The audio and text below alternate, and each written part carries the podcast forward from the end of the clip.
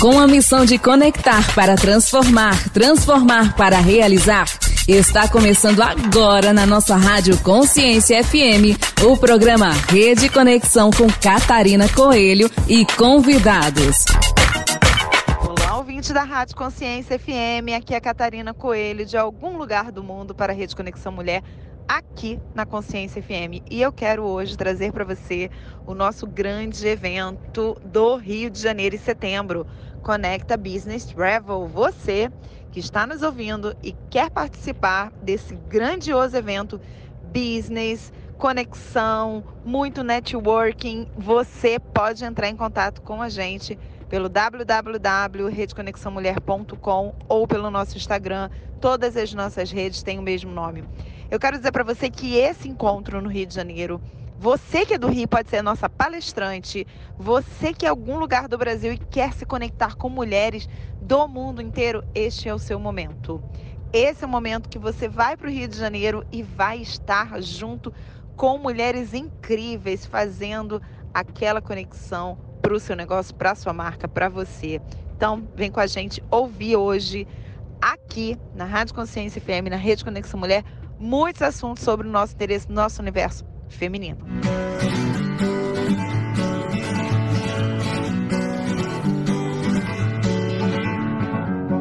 Feeling my way through the darkness, guided by a beating heart. I can't tell where the journey will end, but I know where to start.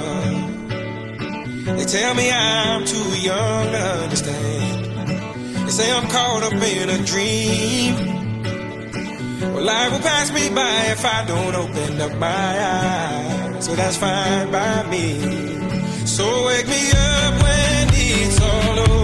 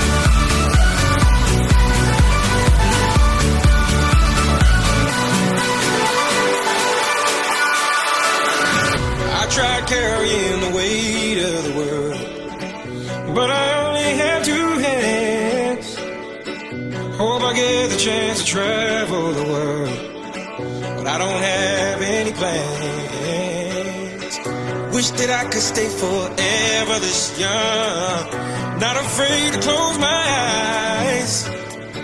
Life's a game made for everyone and love is the prize. So wake me up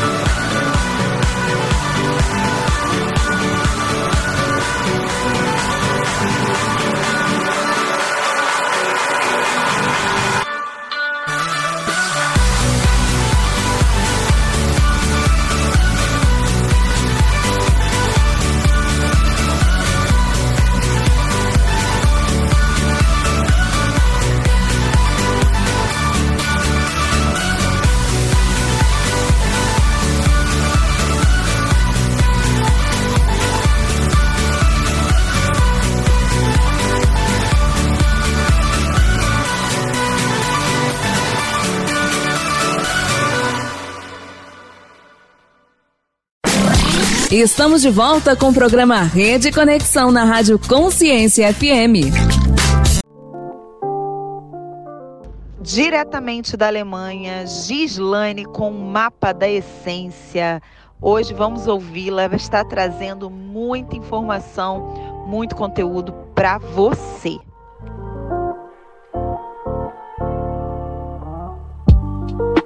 Bom dia, Brasil! E hoje, em vez de dizer diretamente da Alemanha, vou dizer diretamente da onde? Da França? Bonjour! Muito boa tarde, França, de onde eu falo hoje diretamente, porque não uma ótima noite também, dependendo do continente que você estiver me ouvindo, porque os ouvintes da Rede Conexão Mulher aqui na Rádio Consciência FM estão em todos os continentes, e este é o programa Mapa da Essência. Eu sou Gislaine Pautzano, consultora de imagem e estilo, especialista em marca e imagem pessoal para mulheres empreendedoras. Trabalho com foco na essência de cada uma de vocês e acredito que todo empoderamento feminino começa pelo autoconhecimento e uma correta autoimagem. Nós estamos em temporadas de férias aqui na Alemanha e por isso vou levar você, ouvinte da Rede Conexão Mulher na Rádio Consciência FM, para a França comigo. E ninguém pode falar de moda, imagem e estilo sem citar França ou a Itália. Vocês concordam comigo? Mas a Itália nós vamos deixar por agora, mas aguarde. A Itália também vai chegar aqui no mapa da essência. Preciso confessar para vocês, a França sempre fez parte do meu imaginário.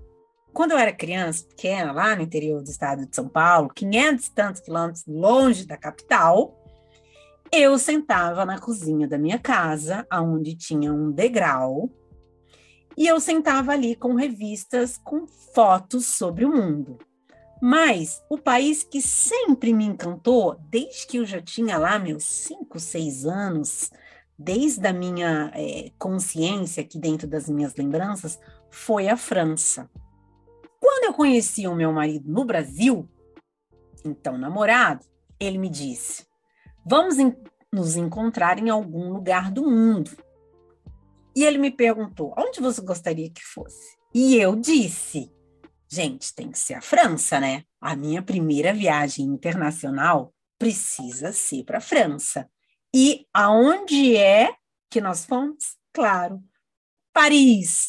Paris, queridas. Então, diretamente da França, eu tomei a liberdade de escolher uma música francesa para nós, para abrir esse nosso programa de moda, imagem e estilo francês. Então, DJ, solta aí a música francesa que nós escolhemos para as nossas ouvintes.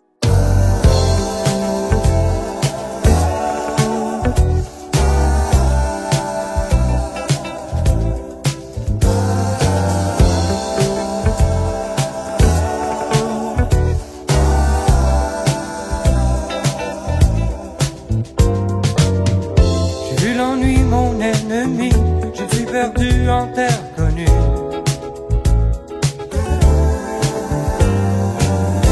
Comme le jour chercher la nuit dans des avenues pleines d'inconnus.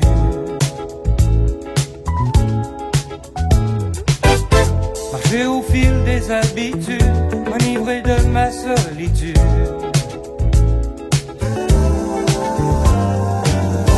Suivi la masse qui se déplace en oubliant où est ma place.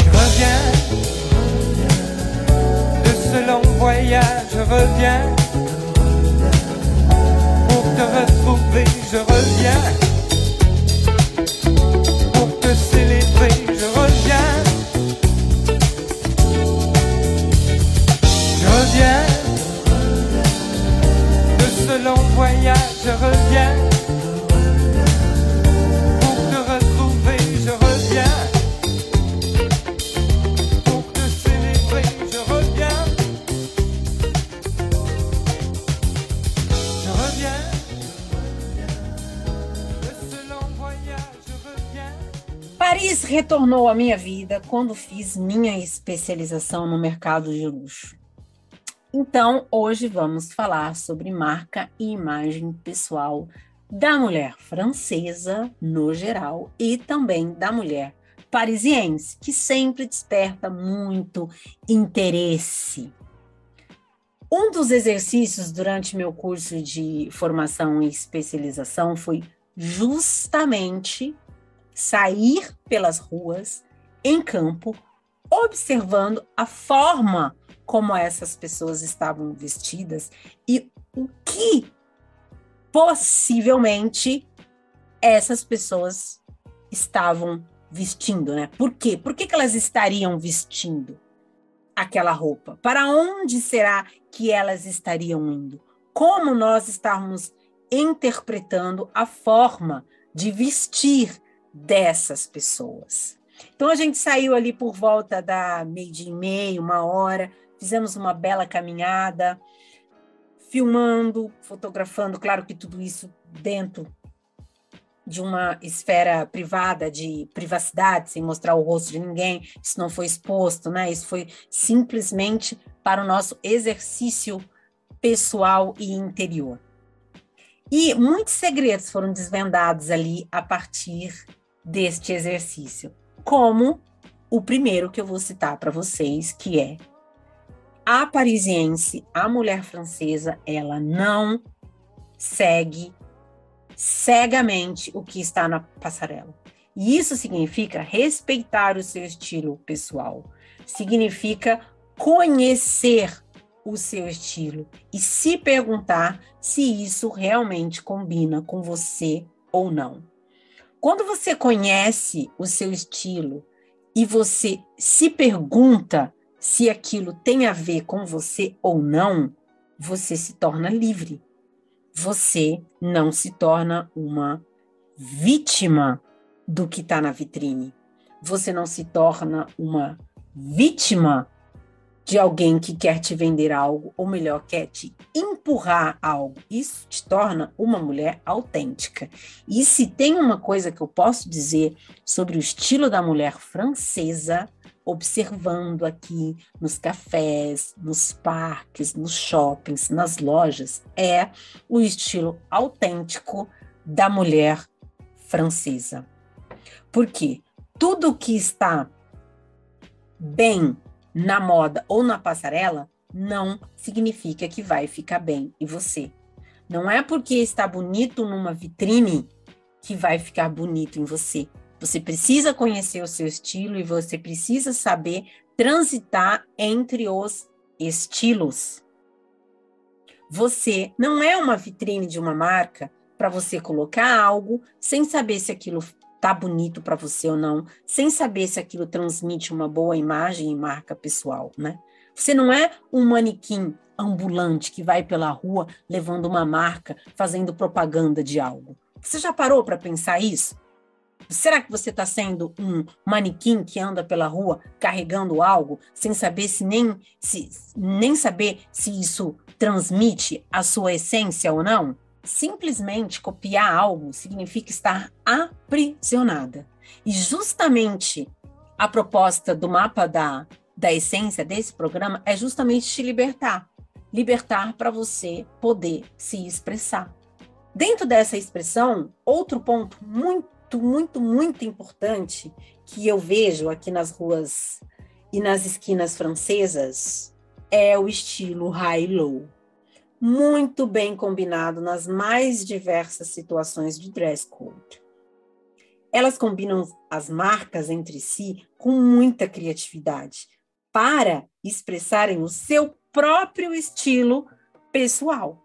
Em poucas palavras, o high-low é quando você combina, por exemplo, peças de alfaiataria com tênis, camiseta com alfaiataria, blazer com jeans, mas essa combinação precisa ter o seu estilo, senão vira o quê? bagunça, senão você não está expressando uma imagem pessoal legal. Precisa estar no tom certo do dress code para aquele local.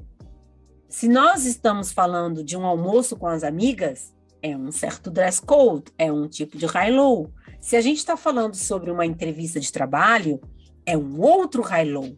E se nós estamos falando sobre fechar um contrato, aí é um outro high-low. Então, assim, cuidado. Na hora de juntar tudo, você precisa observar o seu estilo pessoal. Se isso tem a ver com você e está muito atenta ao dress code do local onde você está indo. Para mim, um outro fator muito interessante que eu percebo aqui na França é o fato delas se sentirem bem na própria pele, com seu próprio peso, da forma como elas estão. Sem imagens, né? Eu não tenho imagem aqui no rádio para mostrar para vocês, para dar um exemplo, tá? Então eu tenho que exemplificar isso em palavras para vocês.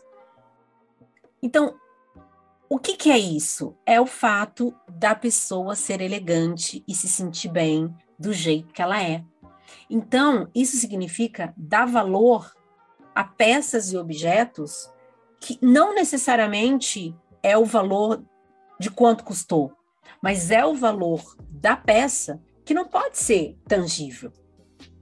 Então é o colar de pérolas que era de uma avó, que está sendo passado de uma geração para outra. É o anel que esteve em outros dedos de outras mulheres dentro da família. É o casaco de inverno que aqueceu muitas outras pessoas, ou está ali com você, mas já te aqueceu em vários invernos. A gente está falando de peças de boa qualidade, que duram longos anos. E comprar peças atemporais de boas qualidades é um conselho que toda mulher deveria pensar a respeito. É um pouco como ter a sua própria coleção vintage. E eu observo que a mulher francesa faz isso com muita maestria. Um dos motivos é o fato dela ter acesso a produtos de excelente qualidade. Né? Afinal de contas, a gente está falando de, da França, a gente está falando de Paris. Então, é claro que aqui você tem um acesso muito grande a peças de boas qualidades, mas a gente também tem isso em outros lugares do mundo. Mas, para isso, você não pode ser vítima da moda, porque necessariamente aquela peça da moda que você está paquerando lá da vitrine, pode ser que ela não seja atemporal. E quando você compra uma peça que é extremamente da moda, aquela cor muito específica, muito contrastante, ela, aí a gente não está falando de peças atemporais. Ah, significa que eu só posso ter um guarda-roupa temporal? Claro que não. Mas é muito bom, sim, você ter dentro do seu guarda-roupa peças atemporais.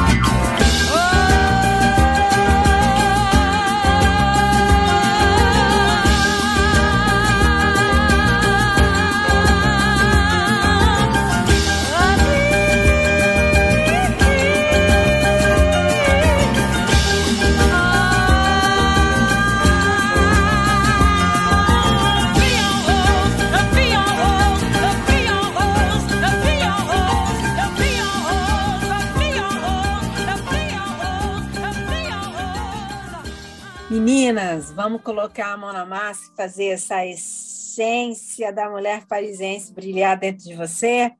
Vamos às dicas. Toda mulher francesa tem um pretinho básico, que é aquele pretinho básico, básico, básico, mas com uma dose de elegância, com total atenção ao que? Aos acessórios, sejam eles sapatos, bolsas e brincos. Segunda peça do guarda-roupa da mulher francesa. Jaqueta de couro, cor marrom, usa com quê? Calça jeans, clame- camisa branca, bolsa grande, mocassim e se joga. Se joga na passarela e vai. Terceira peça: casaco. Trend coat. Meninas, esse aqui você vai usar com o quê? Volta na calça jeans. Calça de alfaiataria. Pode usar com calça. Pode usar com saia. Gente, essa peça, guarda-roupa da mulher francesa, é praticamente uma segunda pele. Acompanha no dia de chuva. Acompanha para depois do, do happy hour, se ele for longo, para aquecer. Acompanha de manhã para pegar o metrô. Porque o pessoal aqui não tem muito essa história que vai de carro para o trabalho, não, hein, gente? O pessoal aqui usa transporte público. Inclusive, durante a minha especialização, eu usando o transporte público, teve gente que perguntou: Nossa, mas você pega transporte público? Pego, gente, que na Europa é absolutamente normal. Próxima peça: suéter azul marinho. Vai usar com o quê? Calça branca, cinto branco ou azul, marinho também, combinando com a cor do suéter. Pega uma bolsa caramelo, óculos de sol grande, se joga e vai. Suéter azul marinho. posso garantir para vocês que tá também em todo o guarda-roupa de mulher francesa.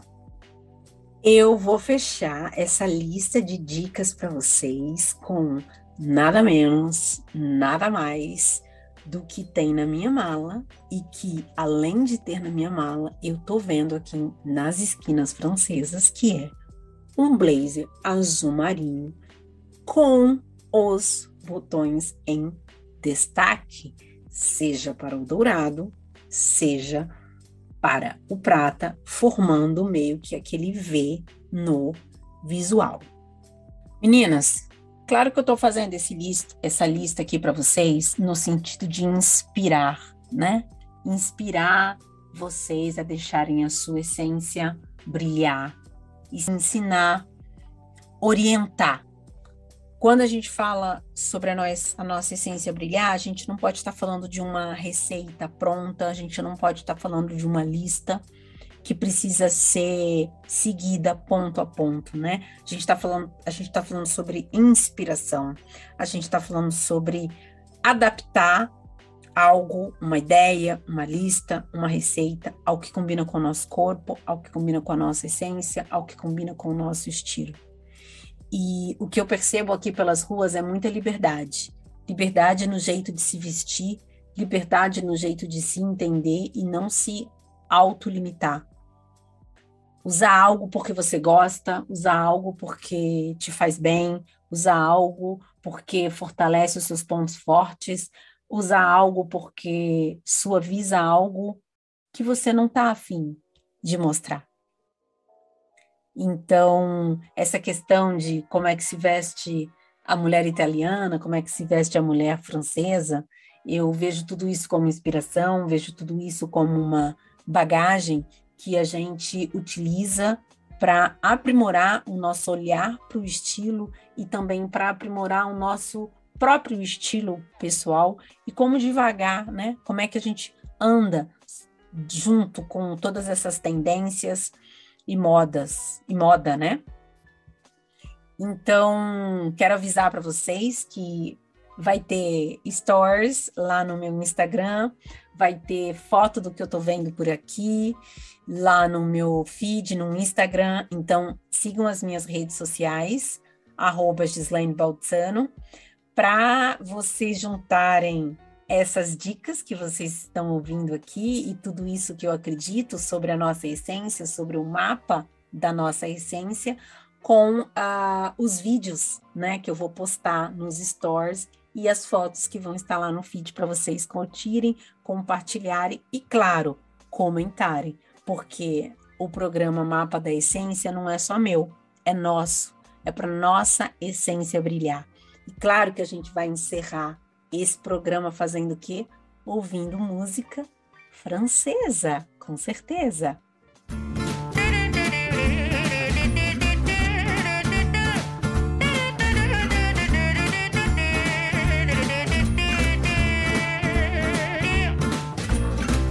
Donnez-moi une suite au Ritz, je n'en veux pas des bijoux de chez Chanel, je n'en veux pas. Donnez-moi une limousine, j'en ferai quoi pa, pa, la.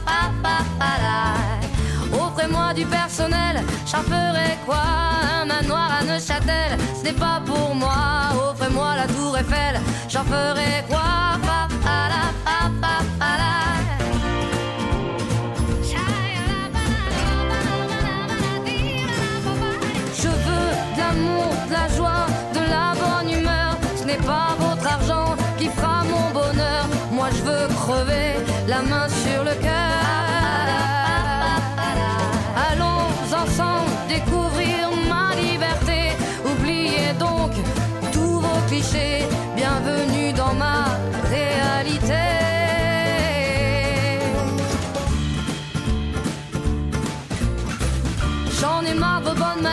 C'est trop pour moi. Moi je mange avec les mains et je suis comme ça. Je parle fort et je suis France, excusez-moi. Fini l'hypocrisie,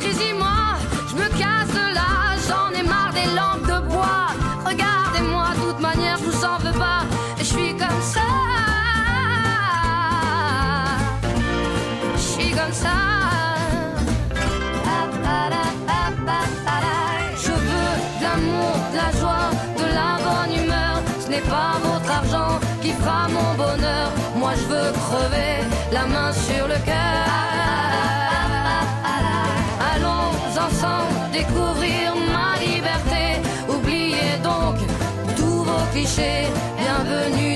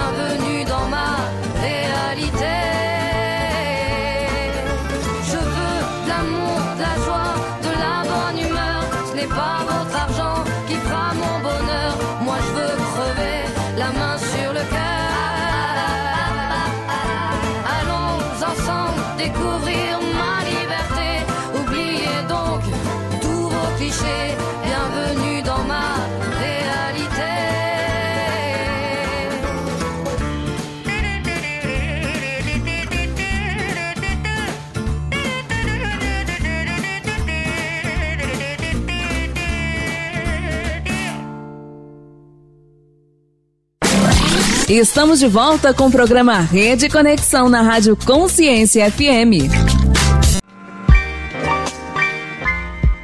Empreendendo em Portugal, Letícia Bergamo com mais uma convidada para você saber muito mais sobre quem são essas mulheres incríveis que estão fazendo a diferença em Portugal. Muito bom dia, Brasil. Muito boa tarde, Portugal. Ouvintes da Rede Conexão Mulher, aqui na Rádio Consciência FM. Eu sou Letícia Bergamo para mais um programa Empreenda em Portugal com Le Bergamo.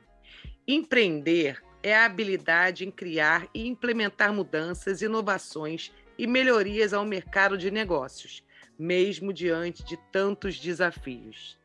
A minha convidada de hoje já foi repórter de TV, já teve um programa de rádio, já entrevistou o Filipão já quase foi demitida pelo Roberto Justus. Ela está em Portugal há dois anos. Conseguiu arrumar o marido no Carnaval de Olinda e os coitados dos seus amigos não dão conta de acompanhá-la. Mas o que ela gosta mesmo é quando aparece o nude de um desconhecido para ela imprimir na sua gráfica super criativa. Ela fundou sua empresa há 20 anos e ela só tem 45. Bem-vinda, Clarissa. Oi, Clarissa, seja bem-vinda. Agora me diz uma coisa. Quem é Clarissa na fila do pão? Essa pergunta é ótima, né? Eu acho que na fila do pão eu sou aquela pessoa que faz: olha, por favor, guarda aqui meu lugar, porque eu esqueci cinco coisas, mas eu já estou voltando, é rápido. Eu sempre esqueço alguma coisa, cara. É impressionante. Eu cresci sem saber que eu tinha esse déficit de atenção, e quando diagnosticaram, eu já era grande demais para tratar. Então, tipo assim, eu me acostumei, achei as soluções para ele, eu sigo assim. Aviso todo mundo para ninguém estranhar. Sempre falta três letras nas minhas palavras, mas é normal. É. Mas me diz aí, Clarissa, é, qual é a sua formação? Conta pra gente o que, que você faz. Eu sou, eu sou jornalista, né? Eu me formei em comunicação social, jornalismo, mas eu estudei, eu fazia duas faculdades ao mesmo tempo. Eu fazia jornalismo na UFRN, na Universidade Federal do Rio Grande do Norte de manhã. Eu trabalhava o restante do dia inteiro na rádio e na TV e no jornal. Eu comecei a trabalhar com comunicação, eu tinha 18 anos, 18, é, um pouquinho, tinha acabado de 18. E eu fazia publicidade à noite na Universidade de Potiguar, que era particular, porque não tinha publicidade na pública. Nossa. E o meu pai queria que eu fosse da pública e eu queria estudar uma coisa diferente.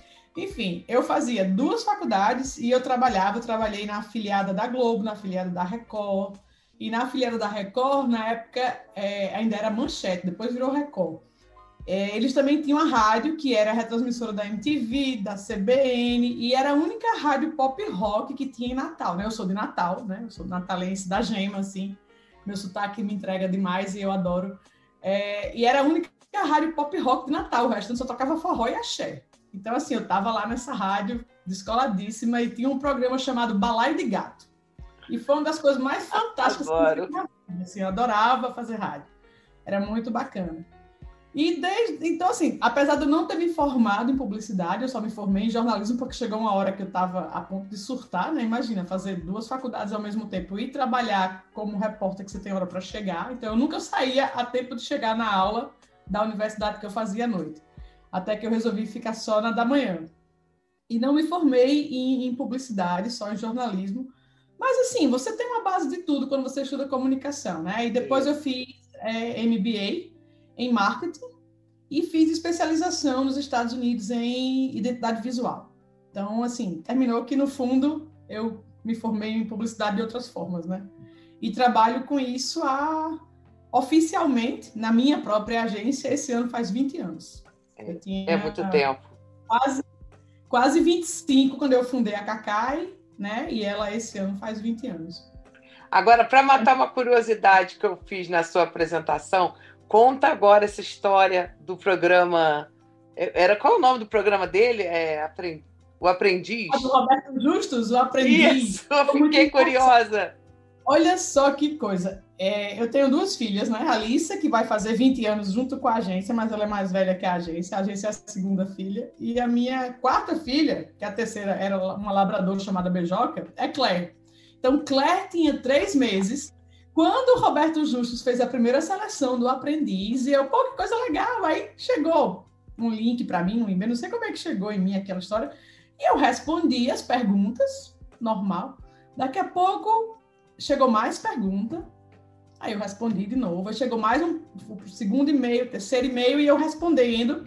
E, eu, e esse pessoal tá perguntando muita coisa. No final, assim, você pode estar em São Paulo semana que vem para estar. ele, ele tem 30 finalistas para escolher 15. Aí eu disse, a minha tem três meses. Eu estava amamentando. Eu disse assim, Alex, é, então, sabe? A televisão vai ter um negócio chamado Aprendiz, que inclusive era Donald Trump, né? Que era o cara do Aprendiz nos Isso. Estados Unidos. Eu disse, e eu fui selecionado para assim, para ir para São Paulo por minha conta, né? Claro, né? Você paga para você ser candidato a candidato. Eu disse, aí ele disse, você que sabe. Eu disse, ixi, respondeu errado, então eu vou. Eu disse, gente, eu já, assim, eu, eu sempre tive muito leite, então eu amamentava a Clay mais quatro crianças, se eu quisesse. Eu, eu doava, se tivesse Natal, tinha o banco de leite, se você, do- você doava, a cada um litro que você doava, eles pasteurizavam um litro para você. Então eu tinha uma geladeira de leite, tanto leite que eu tinha. assim, Nossa! eu amamentava a cidade inteira quase das crianças que tinham nascido junto com o Clay. Eu disse, não, a menina tem leite, tá aí na geladeira. Eu vou para São Paulo? Aí fui-me embora para São Paulo. Meu Fiz Deus! mais um processo. Passei mais um, eu só. E assim, mas não passei, não fui para aprendiz, não. Fiquei só nessa brincadeira, mas fui, fui para Record, fiz as gravações, estava lá. E é até interessante você perguntar isso, porque ontem estava conversando com uns amigos, papo de racismo e tal. Eu disse: olha, racismo não, eu, eu não sou negra, mas assim, eu sou mulher. Eu nunca sofri preconceito por ser mulher no meu trabalho, né? Assim, incrivelmente, porque seria uma coisa bem comum. Mas, e por ser nordestina, não necessariamente preconceito, mas sempre tem alguém para dizer: ah, o seu sotaque é tão engraçado. Uhum. Adoro o jeito que você fala. Aí eu falo mais arrastado ainda, mais cantado. Eu digo, pois é, eu adoro o meu sotaque. Eu adoro o jeito que eu falo. É muito mais interessante que o seu, né? Aí a pessoa já fica assim, opa, foi algo que não me via. Mas assim, e foi exatamente a pergunta que quando eu cheguei lá, eu comecei a falar e alguém disse, ai, você veio de onde? Eu disse, de um lugar muito melhor do que você, que aliás eu moro onde você quer passar férias. Todo mundo quer passar férias em Natal, mas onde você mora, você é de onde mesmo, mano? Taubaté. Eu disse, pois é, quem quer passar férias em Taubaté? Ninguém, nada contra Taubaté, viu, gente? Gosto de Taubaté, mas... Mas era assim, eu não sei, mas não rolou. Mas foi uma ótima experiência e só a questão assim de dizer assim, putz, que coisa, eu tinha um bebê de três meses, eu larguei a foto da bebê com o pai dela e fui, eu digo, eu sou uma mãe horrorosa. Não, não, claro que não. Mas Eu acho que, vezes- eu acho que só o fato de você estar ali representando, né? Tanta gente, tá entre os 30, né? Isso, e Porque assim, realmente tinha muita bagagem. E não deixei ninguém com fome, né? Produzir leite pra caramba numa geladeira congelada. Então, eu acho É, que assim, a- curtiu e aí vai ter história para contar aí o resto da vida. E a minha se criou, tá aqui, grande, né? Não teve problema nenhum. Tá Pois tudo é, isso é que importa. Você, e você não perdeu. As curiosidades, eu disse, nossa, eu tinha esquecido disso. De vez em quando me- você, você faz, a vida acontece tanta coisa que você vai esquecendo as coisas que não foram tão marcantes. Mas isso foi uma coisa engraçada. Ai, que Sabe? bacana, Clarice, é muito bom. E você agora trabalha com branding. É, na verdade, assim, é, a agência, desde que ela começou, o Brasil, ele é uma. Todo mundo faz tudo, né? Como as oportunidades no Brasil são muito difíceis, raramente você tem um nicho de mercado e trabalha só com uma coisa. E como comunicação é um troço muito amplo, a gente faz tudo, né? Faz logomarca, faz rede social, faz website, faz aplicativo, vai lá escolher a cor da parede com a pessoa, sei lá, você faz o que o cliente está precisando. Mas quando eu cheguei, né, na verdade, nos Estados Unidos, em 2015 para 16, é, quando a agência tinha 15 anos, mais ou menos, eu resolvi dar uma guinada. Eu já tinha a agência estruturada, tinha sócio, tinha tudo funcionando. Eu disse, agora você fica aí um pouquinho, que eu vou ali nos Estados Unidos abrir uma franquia. Nossa! Vendi o apartamento inteiro pelo Facebook. Alex, como sempre, topa minhas loucuras, né? Alex é meu, meu super companheiro de aventuras aqui. E a gente foi para os Estados Unidos. E quando eu cheguei lá, para minha surpresa, né? Eu, eu tinha uma ideia, eu já tinha feito intercâmbio, já ia lá quase todo ano visitar minha família, mas você ir para o mercado é outra coisa. E lá o mercado é muito nichado. Ou você tem a sua especialidade, ou você faz uma coisa que você diz, eu faço isso muito bem, ou você se perde, porque tem todo mundo muito segmentado, entendeu? Então você tem que escolher uma área, ir para aquela área e dali você se associar com outras coisas. Eu continuei fazendo tudo, mas o branding sempre foi a minha paixão, é o que eu gosto muito de fazer, é o que eu faço muito fluidamente, né? Que, que na verdade, o que, que é branding? É quando você está dando identidade a uma marca. O geral, a pessoa, ah, uma logo. Não, não é uma logo. A logo é uma parte do branding. O branding é o conjunto. Por exemplo, eu costumo dizer que branding é assim, Letícia Bergamo, você tem o seu branding pessoal, ou seja, é o conjunto, é a sua voz, a su- o seu comportamento, o seu rosto, o tipo de roupa que você usa, como é que você se relaciona com as pessoas, como é que você se comunica, a mensagem que você passa, o objetivo que você tem. O conjunto da obra Uhum. de uma marca é o branding, como o conjunto da obra de uma pessoa é a pessoa em si, a personalidade, junto com o tom de voz, junto com o background dela. Então, assim, a- o branding tá para a marca como a sua personalidade tá para você. Ela, tudo que você tem faz parte dela, entendeu? Perfeito. é. Então, é, é bem isso que o branding é. E muita gente acha, ah, é uma logomarca. Eu disse, não, logomarca Pensa que é só fazer uma logomarca. Mas até para fazer a logomarca tem todo um estudo, tem todo um. Eu sei que Exatamente. você fez a minha, né? A gente conversou e tudo. É, tem- requer um estudo amplo. Exato. Aí a pessoa, ah, você pode fazer, faz logomarca de cinco minutos no Fiverr? Faz, mas o Fiverr vai lá juntar uma, um- uma fonte com uma cor, com um símbolo, com uma- um gradiente, não sei, e criar um símbolo. Não necessariamente aquela logomarca é um branding, né? Você vai ter que ter todo um contexto ao redor disso e é muito mais interessante você começar com o contexto, começar com o DNA da coisa e chegar na marca do que o contrário. É como imagina uma casa. Você tem uma, você tem uma casa. É muito mais fácil chamar um arquiteto no começo do que no final. No final ele vai consertar um monte de burrada que você Claro. fez, dar uma ajustada, mas vai ficar um puxadinho, né? Então é a mesma coisa. Mas, enfim, eu sempre gostei muito disso, né? Eu, eu- quando a agência começou, os meus clientes eram tão pequenos quanto eu, e ver uma, uma marca crescer é como ver uma criança crescer. Você está vendo o desenvolvimento, você. Ela quase não anda, daqui a pouco ela anda, daqui a pouco ela fala, daqui a pouco ela começa a ter uma opinião, daqui a pouco ela vira comunista, né? Aqui em casa tá cheio. Brincadeira, não sou comunista, não, só sou muito cheia de opinião. É, ou se fosse também seria, não. Mas, assim, é você ver se desenvolver. E, e eu consegui ver, por exemplo, o meu primeiro cliente na agência era uma escola chamada Open Doors, que era uma escola de inglês para criança. E quando eu cheguei na Open Doors, eles existiam há dois, três anos, eu acho, e a gente praticamente cresceu junto. Até hoje, a Open Doors é cliente da Cacai, mas da, da agência que ficou no Brasil, que, que hoje é do meu sócio. Mas, assim, eu vi aquilo crescer. Eu sei a história inteira. Então, aquela identidade visual que até hoje eles têm a mesma, né? Assim, eles mudam uma campanha, mudam uma coisa ou outra, mas o, o robusto da coisa é o mesmo. É como Coca-Cola. muda. É, exatamente. Mais de 100 anos e é a mesma Coca-Cola, entendeu? Você vê o vermelho da Coca-Cola, sabe? Isso é vermelho Coca-Cola. É, isso é. Engraçado, você falou isso, é, é, a, a Maitê, ela não fala, né? Ela não tem, não, não aprende, mas ela vê o M do McDonald's, né? Ela E ela chega e fala, é o M de Maitê, para você ver. E ela grava, assim, que aquilo ali, ela não lê que está escrito, que é McDonald's, mas a identidade, né, do, do, do M ali, ela né, remete como justamente a Coca-Cola, como várias, né, vários que a gente tem aí que são bem é marcantes.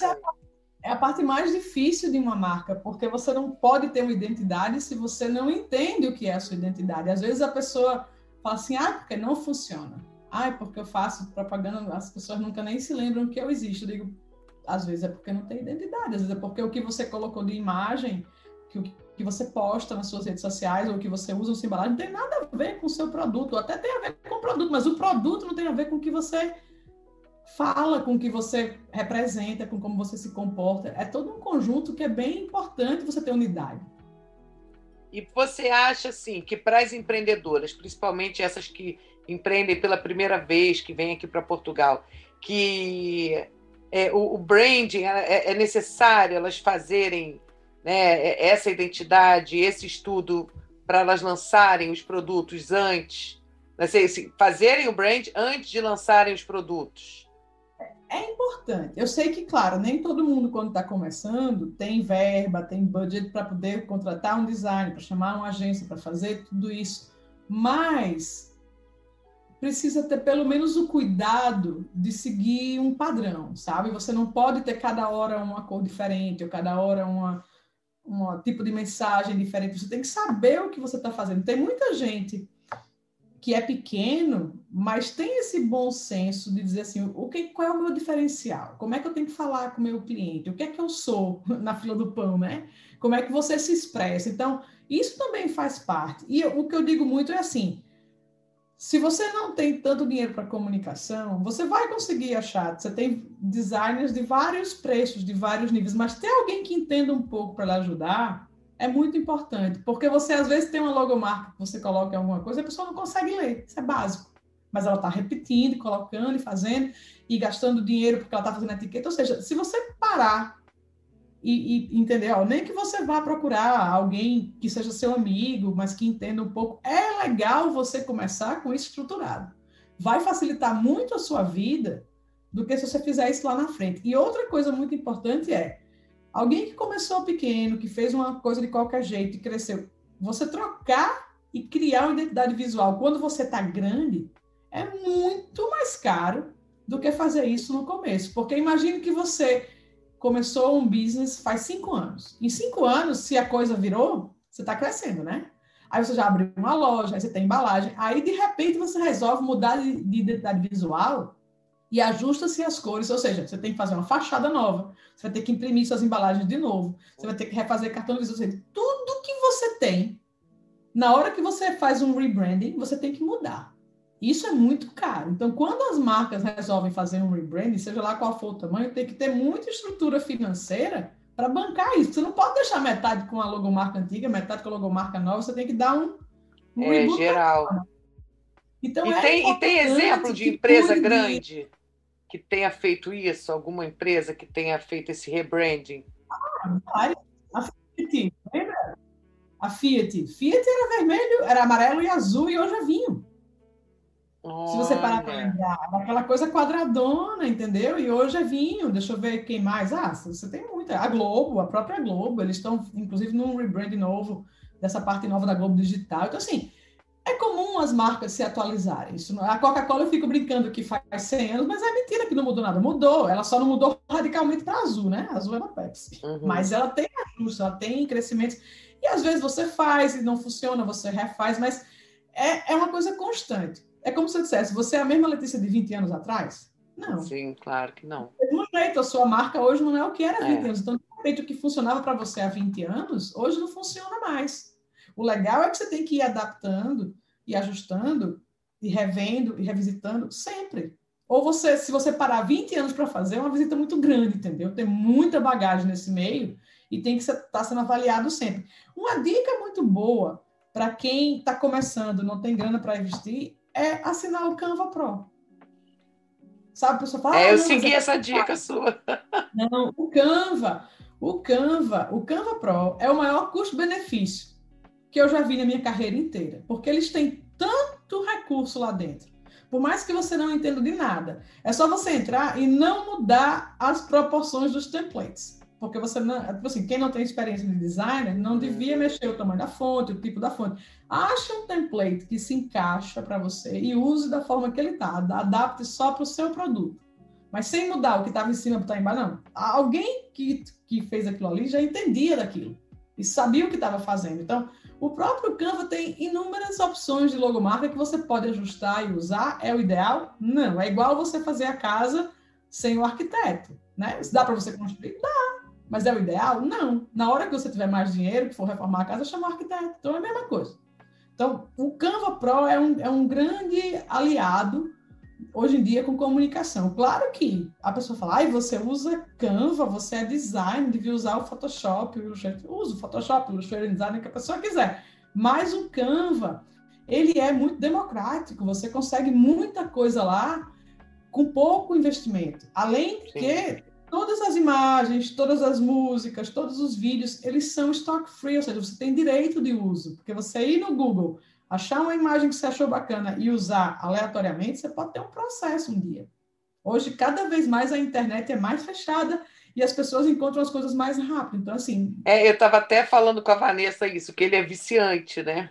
Você começa a mexer, você mexe aqui, você mexe ali, aí olha o template disso, olha a imagem, post para Instagram, é, é muita opção, né? Até para isso é importante você ter um branding, porque você vai ter o seu branding, esse branding vai ter uma paleta de cores, ele vai ter as suas fontes indicadas e pareadas. Então você vai seguir a receita do seu branding, como é que ele fala que você tem que se comportar e usar o Canva de acordo, ou vira um samba do crioulo doido e não É. fica bacana. Isso é bem importante. Ou seja, quando a gente fez a logo do Mulheres para você, você tem os elementos que você usa junto, você tem as cores, você tem a fonte, você tem a fonte que você usa para texto, a fonte que é a fonte da logomarca, que não é para usar em tudo. Então, assim, tem várias regrinhas que você vai aprendendo na medida que você vai usando. Mas é bem importante. Assim, a sua logomarca não pode ser distorcida, entendeu? Você tem que usar nas proporções corretas, isso é uma coisa muito importante também. Como é que você usa no fundo claro, como é que você usa no fundo escuro. Tudo isso são, são detalhes que a gente tem que prestar atenção, porque parece que não faz diferença, Mas Mas acaba fazendo, né? E dá para a pessoa ser autodidata e, e- e estudar, fazer curso. pode ser autodidata em tudo, né? Na vida, você pode aprender qualquer coisa. O que eu costumo dizer é, vamos lá, você é... Eu adoro, por exemplo, eu adoro a programação visual de Lili Geladinhos. Eu acho ela muito bacana dentro do propósito dela e da forma que ela lida e cuida. E ela diz assim, não, eu já faço muita coisa. Se eu for fazer minhas artes, eu vou enlouquecer. Tá? É, com quem é que eu estava falando hoje? Acho que era com, com Bianca, que faz doces para casamento. Ela fez, olha, eu podia parar e fazer um monte de curso, mas- mas não é. Eu faço doces. Eu não quero fazer post de rede social. Então, Exatamente. Cada um no seu quadrado.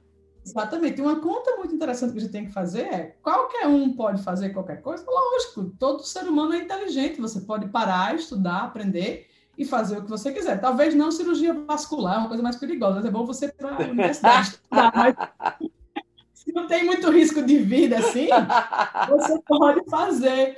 Então, dá para as pessoas, ainda mais com os recursos que tem hoje em dia, fazerem sozinhas. Mas o legal é, se chegar num ponto que eu, eu brinco muito com, a- com as empreendedoras, com o pessoal que eu dou consultoria de marketing. Digo, Vocês têm que fazer uma conta. Quanto é que vale a sua hora? Ah, sei lá, a minha hora, vamos dizer que vale 50 euros. Ok. Em uma hora, eu faço um- uma identidade visual se estiver muito bem definido. Sei lá, às vezes mais, às vezes menos, mas faço não, é mentira. Não demora uma hora, não. Demora bem mais que uma hora. Mas assim, em uma hora eu faço um post no Instagram bem, muito bom. Uhum. Uma hora. Aí você faz, vamos supor que você é ortodontista. Em uma hora, você põe o ferro lá nos meninos tudinho, arruma um bocado de dentinho, né? Só que a sua hora vale 150 euros, vamos dizer. Sei lá quanto é que vale. Isso é, é tudo metafórico. Se você está perdendo três horas para fazer os seus posts de rede social, enquanto você podia atender três pacientes e ganhar três vezes o preço, você não deveria jamais estar fazendo as suas redes sociais. Por quê? Porque não é aquilo que você faz. Você está gastando muito tempo porque não é algo que você domina. Então é muito mais inteligente e mais barato você contratar alguém para fazer para você o que a pessoa é especialista e fazer o que você sabe fazer do que ter que parar para aprender e fazer. Eu sei que não é a realidade de Uhum. boa parte das empreendedoras, principalmente as pequenas, porque elas são tudo, né? Ela é o financeiro, ela é a execução, ela é a entrega, ela é a comunicação, ela é tudo. Então ela termina tendo que fazer tudo. Mas o ideal é faça enquanto você precisa. Na internet você vai achar muita coisa. O próprio Canva tem vários artigos de blog que você pode ver, tem aulas, eles explicam, tem muita coisa Ah, interessante isso. é uma boa solução. Mas, enfim, quando crescer, vai chegar um ponto que o ideal é você contratar alguém para fazer para você. Porque o seu produto também vai ter amadurecido, o que você sabe fazer, a não ser que você deixe de fazer, o- sei lá, os seus. Se eu pensar outro empreendedor que eu também adoro, sei lá, suas toucas de cabelo de seda, e você vai virar social media, o ideal é que você chame alguém para trabalhar para você, entendeu? Então, assim, esse é o papel, na verdade, do, do design, da comunicação, do marketing. Assim, vai saber mais que você sempre, porque não é É, porque senão a gente fica naquela. Ah, não, ao invés de eu comprar a touca de cetim, eu vou fazer minha touca de cetim. Não, você não vai fazer. Você não vai arrancar seu próprio dente, né? Você não vai fazer. Então é, é, é cada um mesmo. Isso- e isso é uma coisa que, assim, eu digo que a minha experiência no mercado americano foi muito boa no sentido de entender o nicho, sabe? Se todo mundo fizer a sua parte bem feita, todo mundo ganha. Ganha menos do que se você fizer tudo, mas todo mundo ganha e todo mundo ganha sempre. Quando alguém ganha muito sozinho, ele não ganha muito sozinho por muito tempo, porque os outros não vão querer trabalhar com ele mais. Então, esse, essa história de vamos colaborar, vamos se ajudar aqui para todo mundo ganhar pouco, mas ganhar ou, ou pouco, ou muito, o que quer que seja, mas todo mundo ganhar sempre e todo mundo está ganhando, porque isso é sustentável, é assim que funciona Uhum. a, a sociedade moderna, né? Todo mundo ganha junto, para todo mundo crescer junto e ninguém passar necessidade sozinho. Então, isso eu acho que é um grande barato, sabe? A colaboração, hoje em dia, é muito boa nesse sentido. E mesmo quando você tem empresas que são do mesmo ramo, assim, eu adoro ver isso lá no negócio de mulher, como as meninas, mesmo sendo duas que fazem brigadeiros, como elas se ajudam. E às vezes, assim, alguém Exatamente. fala, "Ah, eu quero mil brigadeiros para depois de amanhã, ela não vai dar conta. Então, é muito melhor ela pegar o pedido, dividir com a parceira, ter alguém que faz tão bem quanto ela e as duas ganharem juntas do que simplesmente ou se atrapalhar, ficar com o cabelo cheio de brigadeiro porque enlouqueceu Uhum. e não atender ou fazer um mau serviço do que chamar uma parceira e dividir, entendeu? Assim, tem mercado para todo mundo. Você fala muito isso, né? E eu sou completamente partidária. Tem mercado para todo mundo. Se você fizer as coisas bem feitas, se você for parceiro dos outros, tem mercado para todo mundo, por mais que seja o mesmo produto.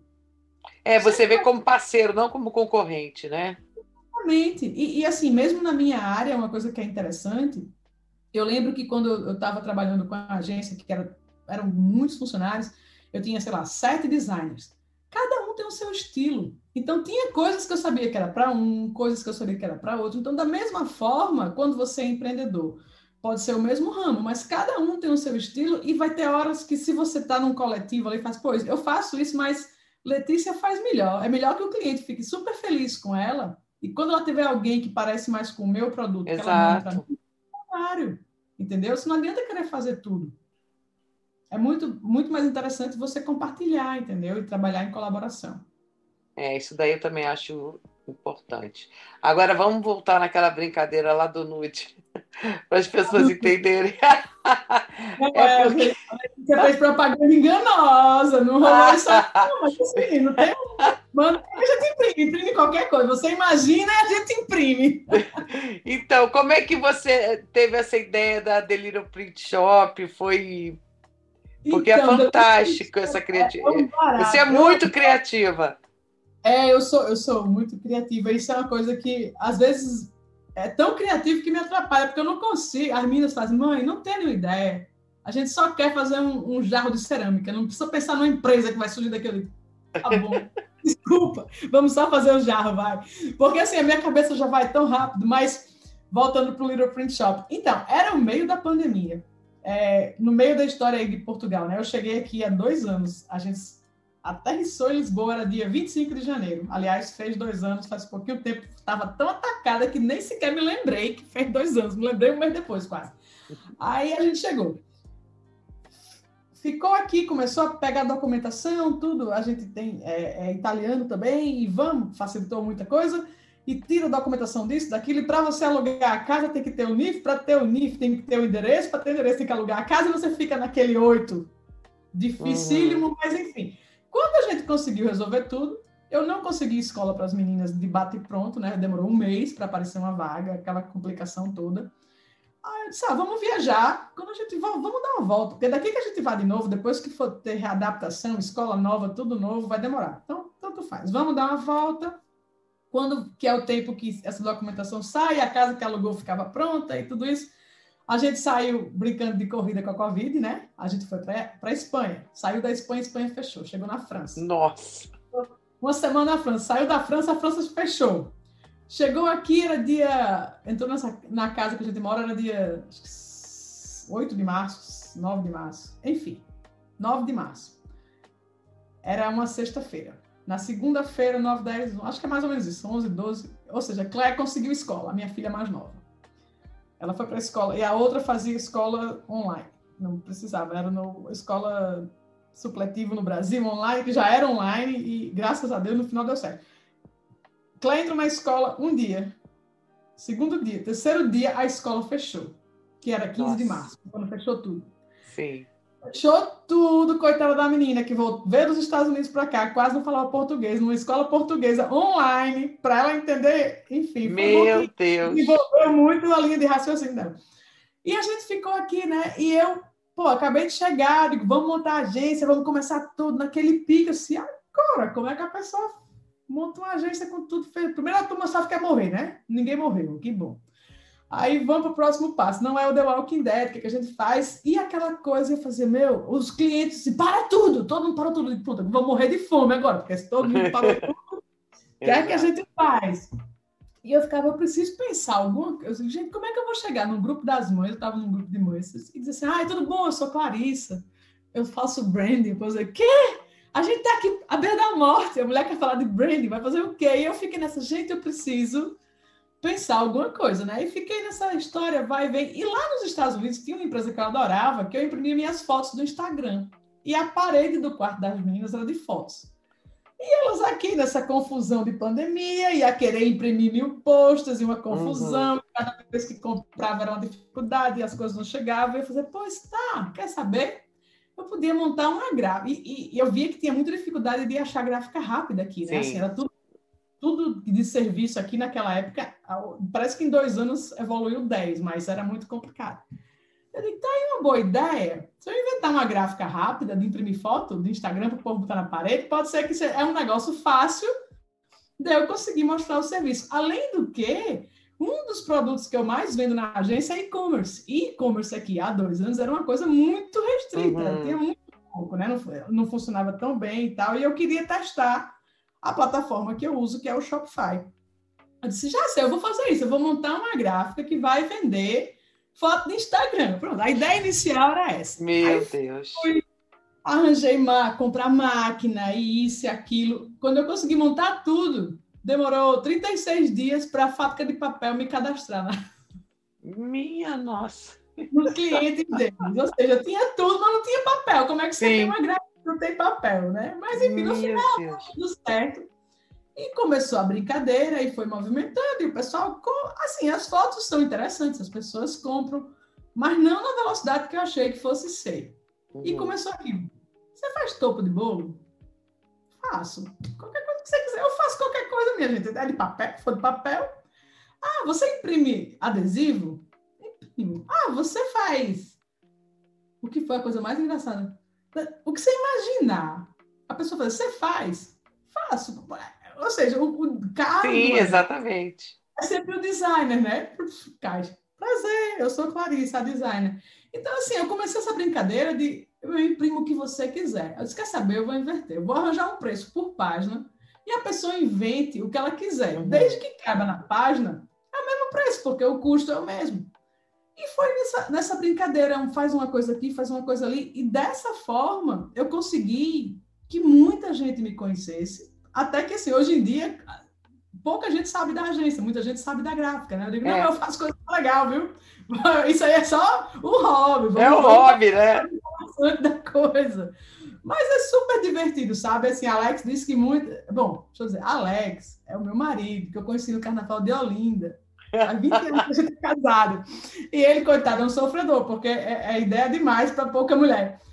Então, assim, ele dizia, claro, eu acho um barato, porque o que o povo gastou de, de terapia, você gastou de papel. Você, você passou a, a pandemia imprimindo e criando, parecia uma louca. Eu só vi assim. É, e teve tempo, né? Todos tivemos tempo. Assim, mas foi uma ótima terapia ocupacional, entendeu? Foi uma, uma linha, uma curva de aprendizado maravilhosa, porque eu sempre tive do lado da criação, mas eu não era produção. Então eu tive, eu, tinha uma boa noção de tudo, mas tem coisa que você faz. Putz, tá, eu vou montar um livro, até eu me parar, não, as, as páginas estão erradas, lá vou, imprime de novo, encaixa de novo Nossa, Mas- imagina. gostoso e me divirto e, e me deu uma projeção muito boa no mercado local, muito mais rápido do que a agência. Então, isso foi muito bom. Rapidinho, todo mundo, ah, menina da gráfica? É, sou eu. Pronto, mudei. de Ah, é, todo mundo conhece, é a Delírio Print Shop, não é a Clarissa Medeiros. É, não, Clarice, é quem? E quais os planos para o futuro? Os planos, não futuro, né? Mas para adiante. Além dos, dos eventos das empreendedoras que você faz. É, aí nessa, nessa meio, nesse meio do caminho, a gente ainda, ainda tem mais ideia, né, Lê? A gente terminou começando o negócio de mulher, que é uma coisa que eu acho assim, fantástica. É uma, me, me, me deixa muito orgulhosa que a gente conseguiu juntar É. tanta mulher bacana, sabe? Num Essa conexão foi, foi bem instantânea, né? E justamente aquilo que você falou, cada uma fazendo o seu, né? O, seu o, o, que, o seu papel que sabe desempenhar bem, né? Que assim não fica, não fica cansativo, não, não fica Exatamente. estressante, fica leve.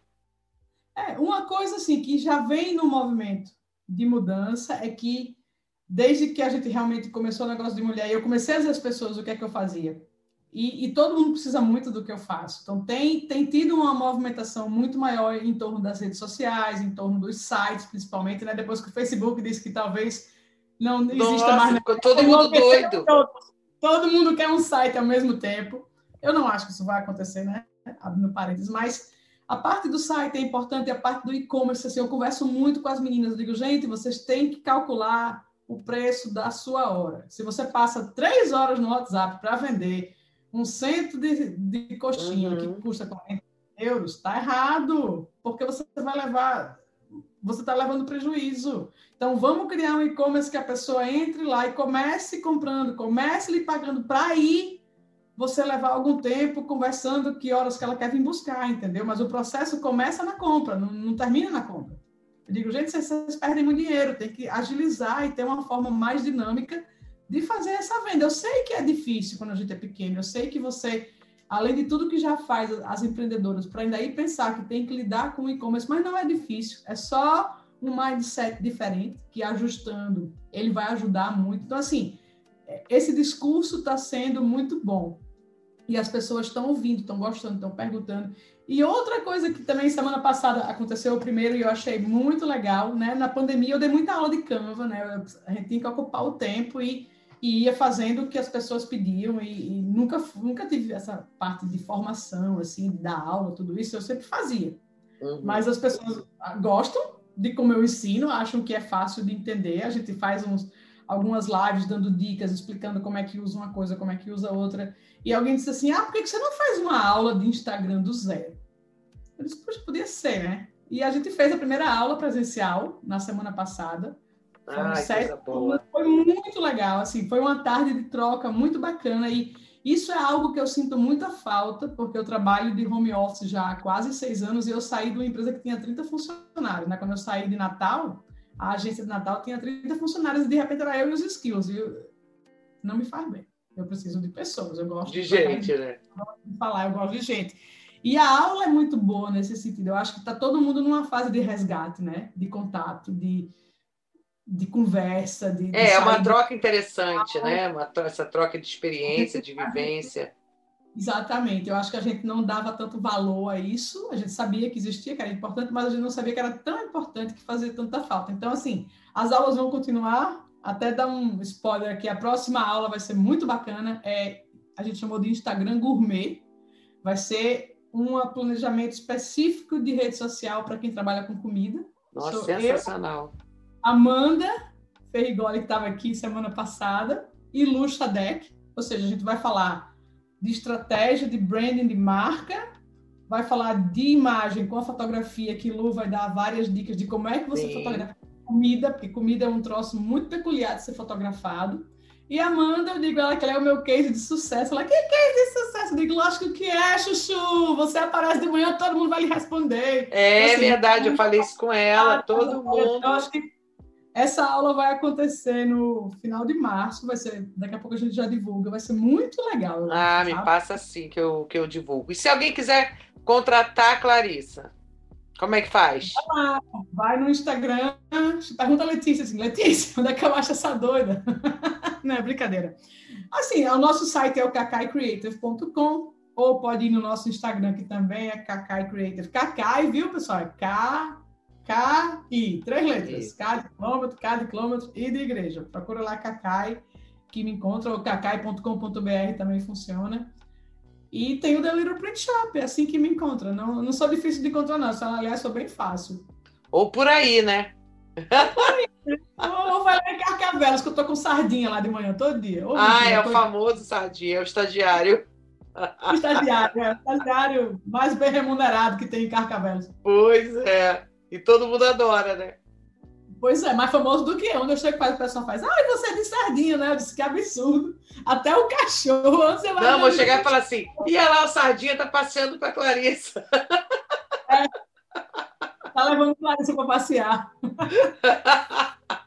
Ai, Clá, foi um ótimo bate-papo. Muito obrigada mesmo. Nada, obrigada É, você. você é, é criativa, você tem uma energia assim muito, muito boa.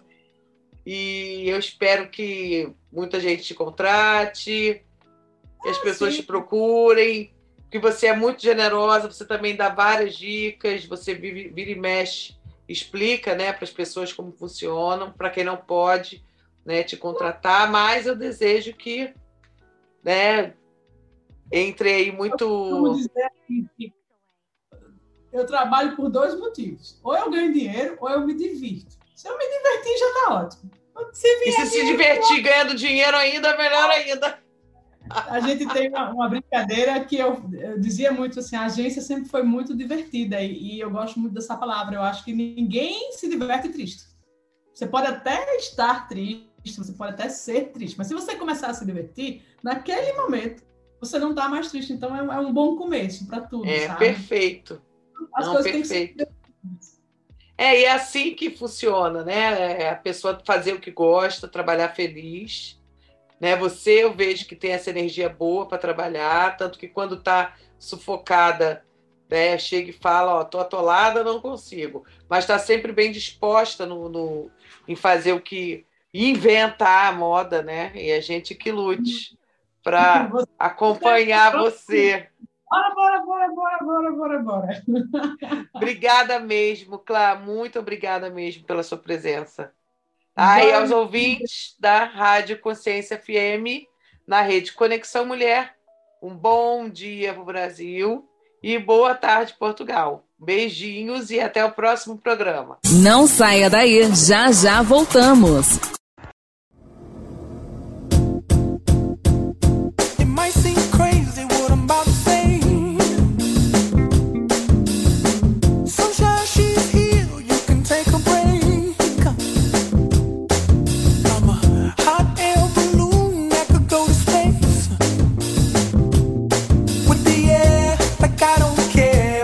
by the way.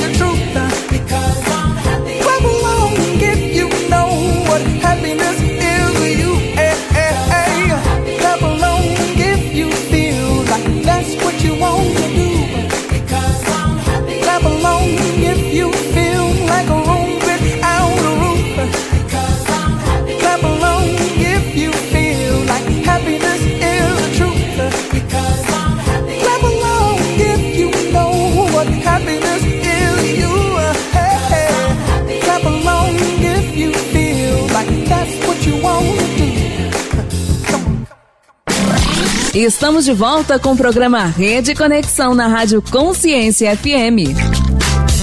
Dicas incríveis, Soraya e Vera aqui para você. Mais uma semana, segura que vem coisa boa por aí. Olá, sejam todos bem-vindos. Eu sou a Vera Araújo. Estou aqui no nosso quadro Minuto de Sabedoria Empreendedora. Sou educadora financeira, contadora mentora empresarial. Gente, nós vamos falar de inteligência. Ha! Deixa a segunda parte para a Soraya falar. Fala galera, eu sou a Soraya Mendonça, cientista contábil, educadora financeira e mentora empresarial. E eu sempre falo, eu sou inteligente. Ponto! Aí tem gente que fala, nossa, você se acha. Eu falo, meu, acha a sua inteligência aí e vai saber lidar com ela. Cada um tem a sua. Ah, existem diversos tipos de inteligência: inteligência emocional, inteligência racional, inteligência de escrita, inteligência matemática, inteligência espacial, um bocado aí. E hoje nós vamos falar da inteligência financeira. Você tem? Eu tenho. Tá? Eu quero falar. Já começa. Tenho inteligência. Trabalho muito a minha emocional, inteligência emocional, né? Constantemente, não é uma coisa. Trabalhei o ano passado, eu não preciso mais, de jeito nenhum Todas as demais eu tenho trabalhado, porque é, é uma construção efetiva. E aí vem com a inteligência financeira. E tem muito a, a ver com o que nós fazemos. Então, todos os dias, aí você fala, nossa, então você é 100%. Não, gente, todos os dias eu tenho que trabalhar ela, né? Como você também tem que trabalhar isso. E a inteligência, eu tenho inteligência financeira pelo seguinte, não porque desde sou nata no controle das minhas contas, não é porque eu tenho lá desde os meus 12 anos a questão de fazer o controle, o fluxo de caixa, um tema que nós falamos anteriormente, a relação com o dinheiro, que é o sobe, desce e tudo mais. Mas tem muito a ver com a questão do controle, né? De você fazer o controle, saber a, a questão financeira, o que, onde você vai com ela efetivamente saudável e controlada, né? Então, por isso que eu normalmente falo. Aí vem a Soraya, como a Soraya disse, ah, nossa, como que você é cheio de soberba? Não, não é, gente. É que a gente tem que trabalhar todos os dias isso. E efetivamente, movimentar todos os dias é essencial. Vou falar uma coisa. A galera fala para mim sempre o seguinte: ah, as minhas finanças estão ruins, não tá aquela do jeito que eu gostaria, mas eu sei o porquê. Falo, nossa, esse daí já chegou diferentão, porque no, primeiro a gente identifica, né? Quando você acha o bicho papão, você pode vencer ele. É. Aí eu falo, é mesmo, por quê? Ah, porque eu não gosto de matemática. Falo, puta merda, a pessoa tá usando de muleta. Acabou de usar uma muletona para me dizer que não está bem na situação financeira porque não gosta de matemática. Gente, finanças é 2% matemática, 98% comportamento. Então, a inteligência financeira tem a ver como você lida com o seu dinheiro. Quer que eu te provo isso? Na última semana, quantas vezes você utilizou fórmula de Bhaskara? Fala aí. Na última semana, Quantas vezes você teve que utilizar a equação do segundo, terceiro grau para fazer decidir se você comprava alguma coisa ou não? Agora me fala quantas vezes você usou dinheiro? Nem precisa ser na última semana, no último dia. Ah, Soraya, eu não usei dinheiro porque eu só uso cartão de crédito. Você entendeu, né? Quantas vezes você teve que lidar ali com o seu dinheiro? Cartão de crédito, cartão de débito, cheque, Pix, dinheiro em espécie. É disso que se trata inteligência financeira. É saber o que e como você vai aplicar, investir e ter retorno do seu dinheiro. Inteligência financeira se trata desse controle que a Vera acabou de falar. Eu saber quanto está entrando e quanto sai. E o que me leva a ter só isso de entrada? Eu estou fazendo alguma renda extra? Eu estou indo em busca de aumentar a minha rentabilidade? Não, Soraya, tá beleza que está entrando, então ótimo. Então o que está saindo? Porque tem muitas pessoas que têm dinheiro e vivem na escassez porque tem medo de gastar. Ah, mas eu não vou naquele restaurante porque ele é muito caro. Cara, você tem dinheiro, aproveita a vida. Então, assim, inteligência financeira é muito mais isso. Como é que você lida com as suas finanças? Você foge dela ou você encara ela? E tá muito ligada com o comportamento, né?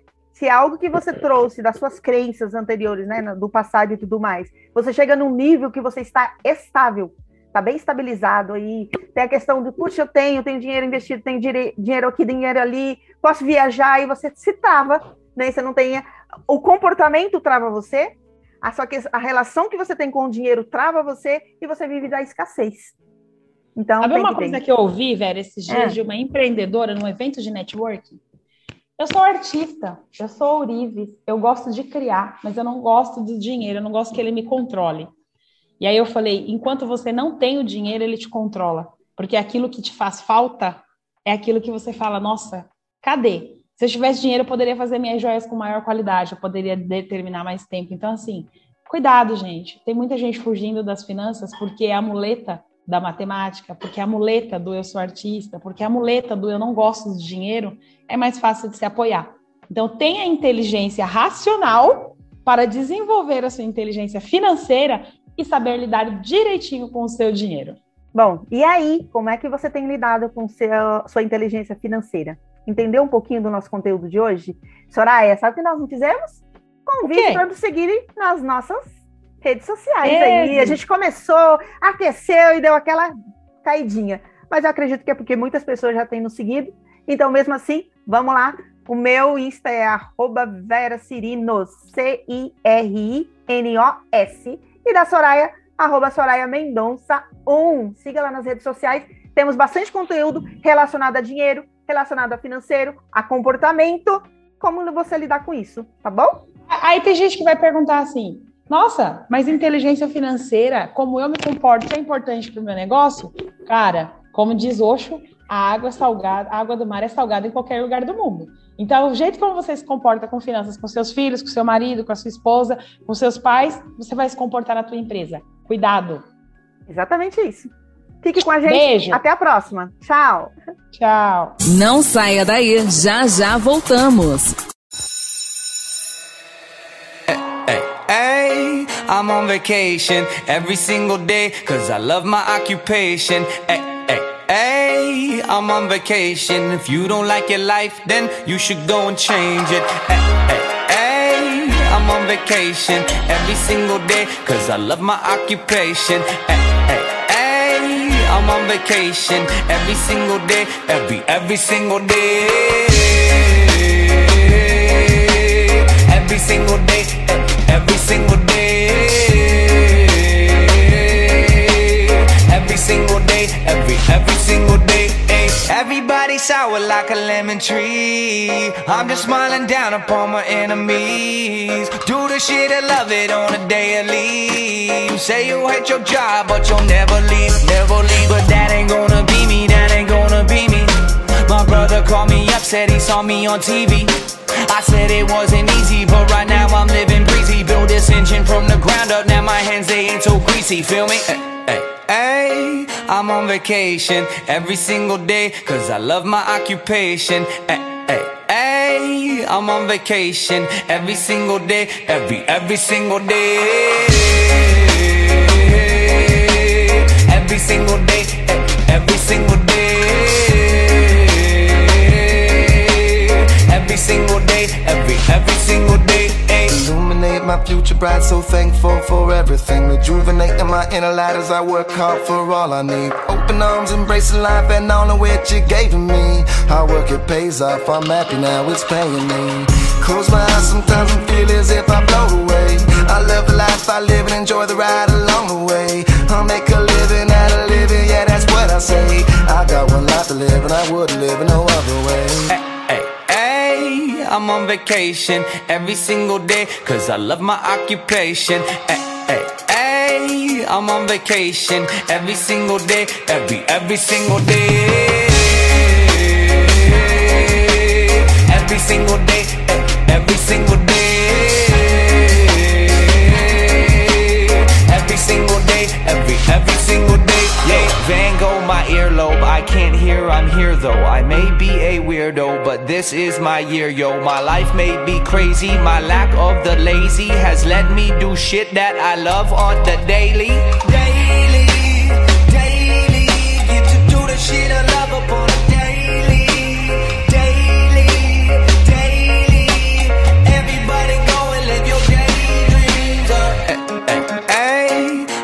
I'm on vacation every single day, cause I love my occupation. Hey, hey, hey, I'm on vacation. If you don't like your life, then you should go and change it. Hey, hey, hey, I'm on vacation every single day, cause I love my occupation. Hey, hey, hey, I'm on vacation every single day, every, every single day.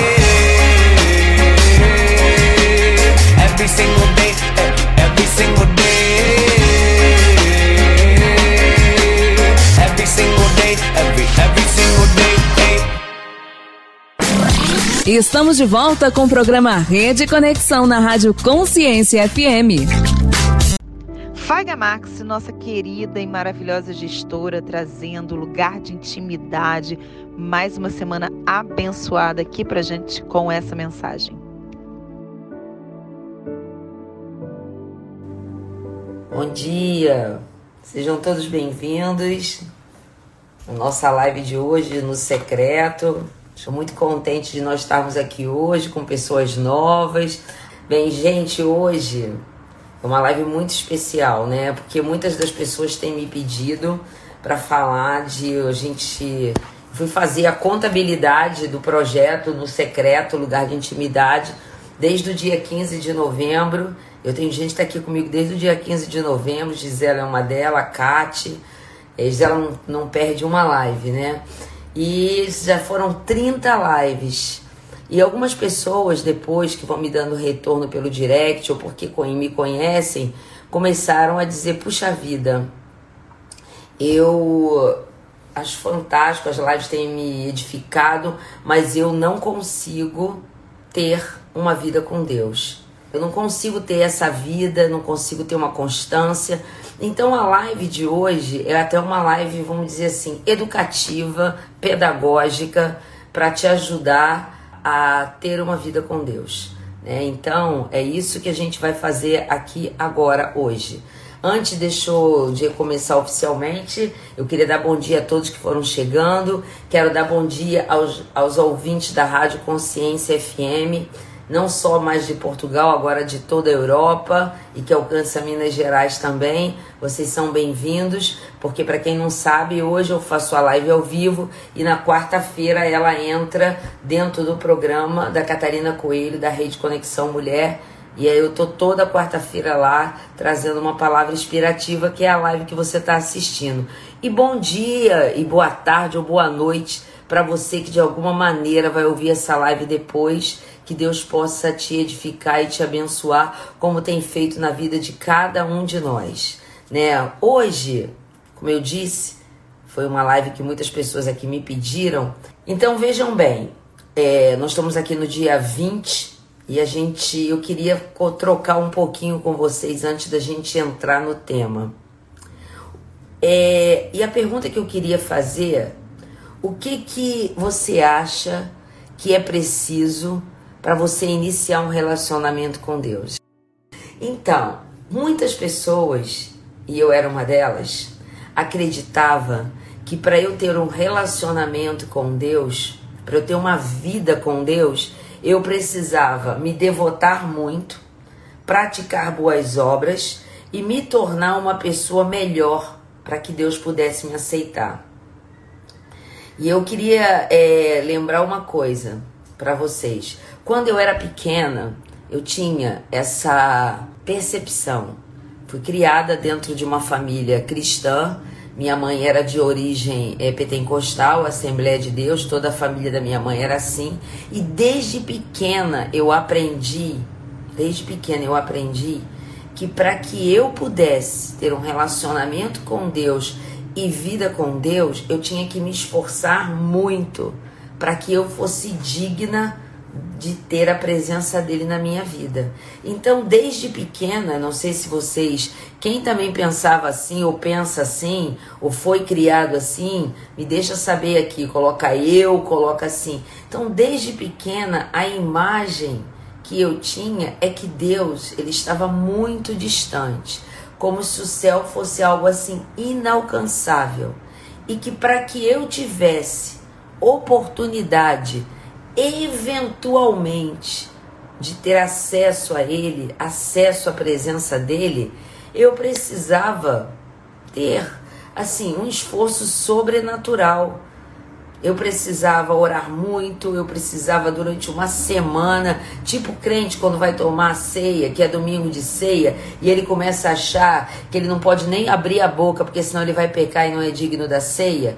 São essas coisas que a religiosidade coloca dentro da gente e que ao invés de nos ajudar, ela nos distancia. E olha, gente, vou falar uma coisa para vocês: nada disso é de Deus. Esse tipo de comportamento que foi colocado dentro da gente pelo um espírito chamado espírito de religiosidade, que ele existe, ele só faz nos afastar da presença de Deus. E eu queria agora fazer aqui uma pequena introdução. Desde o Éden, Deus quer se relacionar e ter intimidade com o homem. E ele é um pai com um coração cheio de amor. Porém, na minha criação você não poderia pecar, pensar coisas negativas e até mesmo não ter um momento de tristeza, porque isso te afastava dele. Então, todas essas coisas que a religiosidade, que a nossa criação, e a nossa mãe fez isso porque ela foi ensinada assim as igrejas, principalmente tradicionais, e mesmo as igrejas católicas, elas nos ensinaram dessa forma. Não podia pecar, não podia pensar coisa negativa, até mesmo é, não ter nenhum momento de tristeza e depressão, porque isso não, não nos, isso nos afastava de Deus. Então era um esforço tão grande, tão grande, que eu, eu passava parte da semana cuidando dos meus afazeres e achando que Deus estava lá no céu. E que, que eu, depois que me esforçasse muito, ele olhar assim, ó, do céu para mim e me conceder alguma graça. E tudo era muito difícil. E isso veio pra gente depois da queda do homem. Porque Deus, quando ele cria o homem e a mulher, ele cria esses dois seres porque ele é um pai sedento de se relacionar. Imagina você, quem é mãe aqui ou quem é pai, passar uma semana sem seus filhos te procurarem. Eu fico triste, eu fico preocupada e eu acabo ligando, perguntando se está tudo bem. E é dessa forma que Deus quer e se sente quando a gente passa uma semana, um mês, um dia, um minuto, sem entender que Ele quer participar da nossa vida. Porque, como um pai se compadece dos filhos, a Bíblia diz que Deus é aquele pai que se compadece dos seus filhos. Né? E é isso que nos atrapalhou. Da mesma maneira que eu contei a minha experiência que quando pequena, que eu fui ensinada assim, que eu precisava merecer para poder ter a presença de Deus, isso tudo foi me afastando dele e permitindo e, e quebrando esse acesso. Então eu, assim como alguns de vocês aqui, também tínhamos essa percepção e isso tornava quase que impossível o nosso relacionamento. E a boa notícia, que é uma notícia simples que eu quero trazer hoje aqui, Deus, ele quer se relacionar conosco o tempo todo. Durante essa live aqui, o Espírito Santo tá aqui, ó, comigo e com vocês, permitindo que nós possamos falar de Deus. E o coração de Deus está se alegrando em que nós estamos aqui buscando a presença dele e buscando entender que nunca foi baseado em esforço. Nunca foi, escuta o que eu vou falar para você, nunca foi e nunca será baseado no esforço. Porque Deus é santo. E se fosse baseado no meu esforço de santidade, não de santificação, porque santificação é algo que eu busco, mas de santidade, eu jamais conseguiria, eu jamais conseguiria ter acesso a Ele.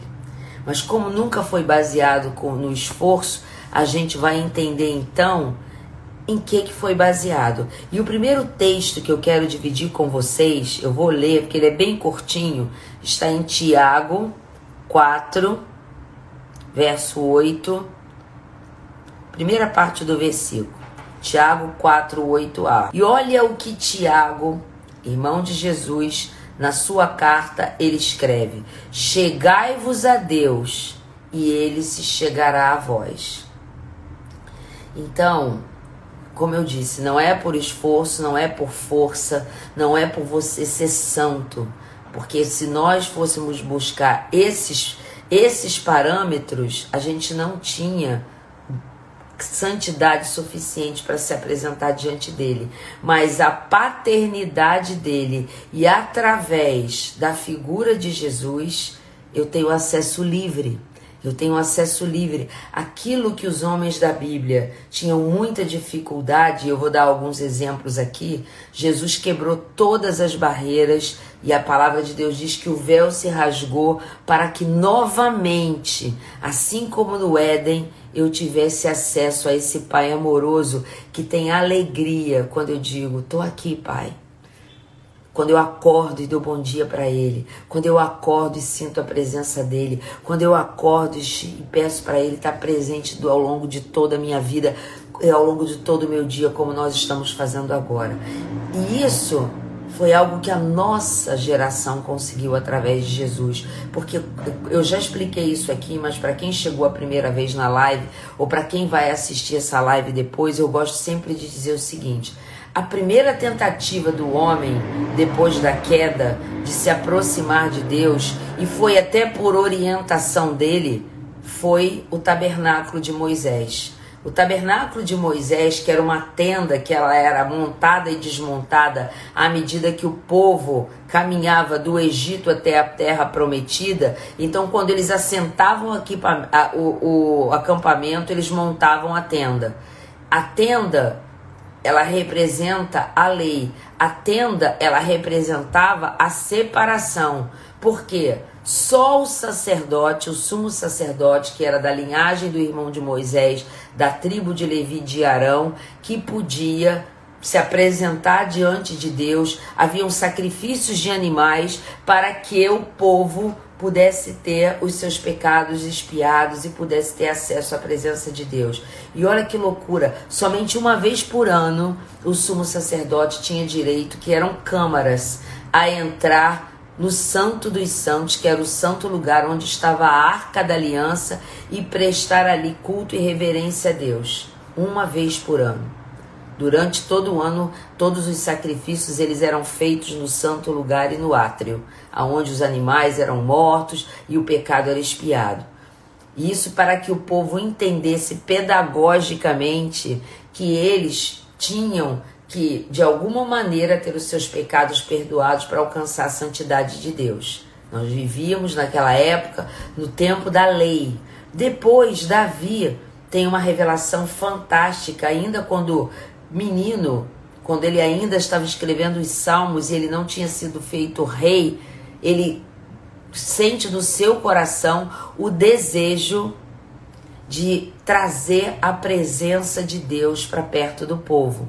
E quando ele eleito rei depois da morte de Saul, a primeira coisa que ele faz é uma tenda aberta, que é o tabernáculo de Davi. E essa tenda aberta, o povo, ele não, ela não tinha todo o aparato do tabernáculo mosaico. E ainda não existia o templo, porque o templo quem constrói é Salomão. Então, naquela tenda aberta, o povo os sacerdotes, os levitas cantavam dia após dia, eram 24 horas de turno de louvor e adoração a Deus.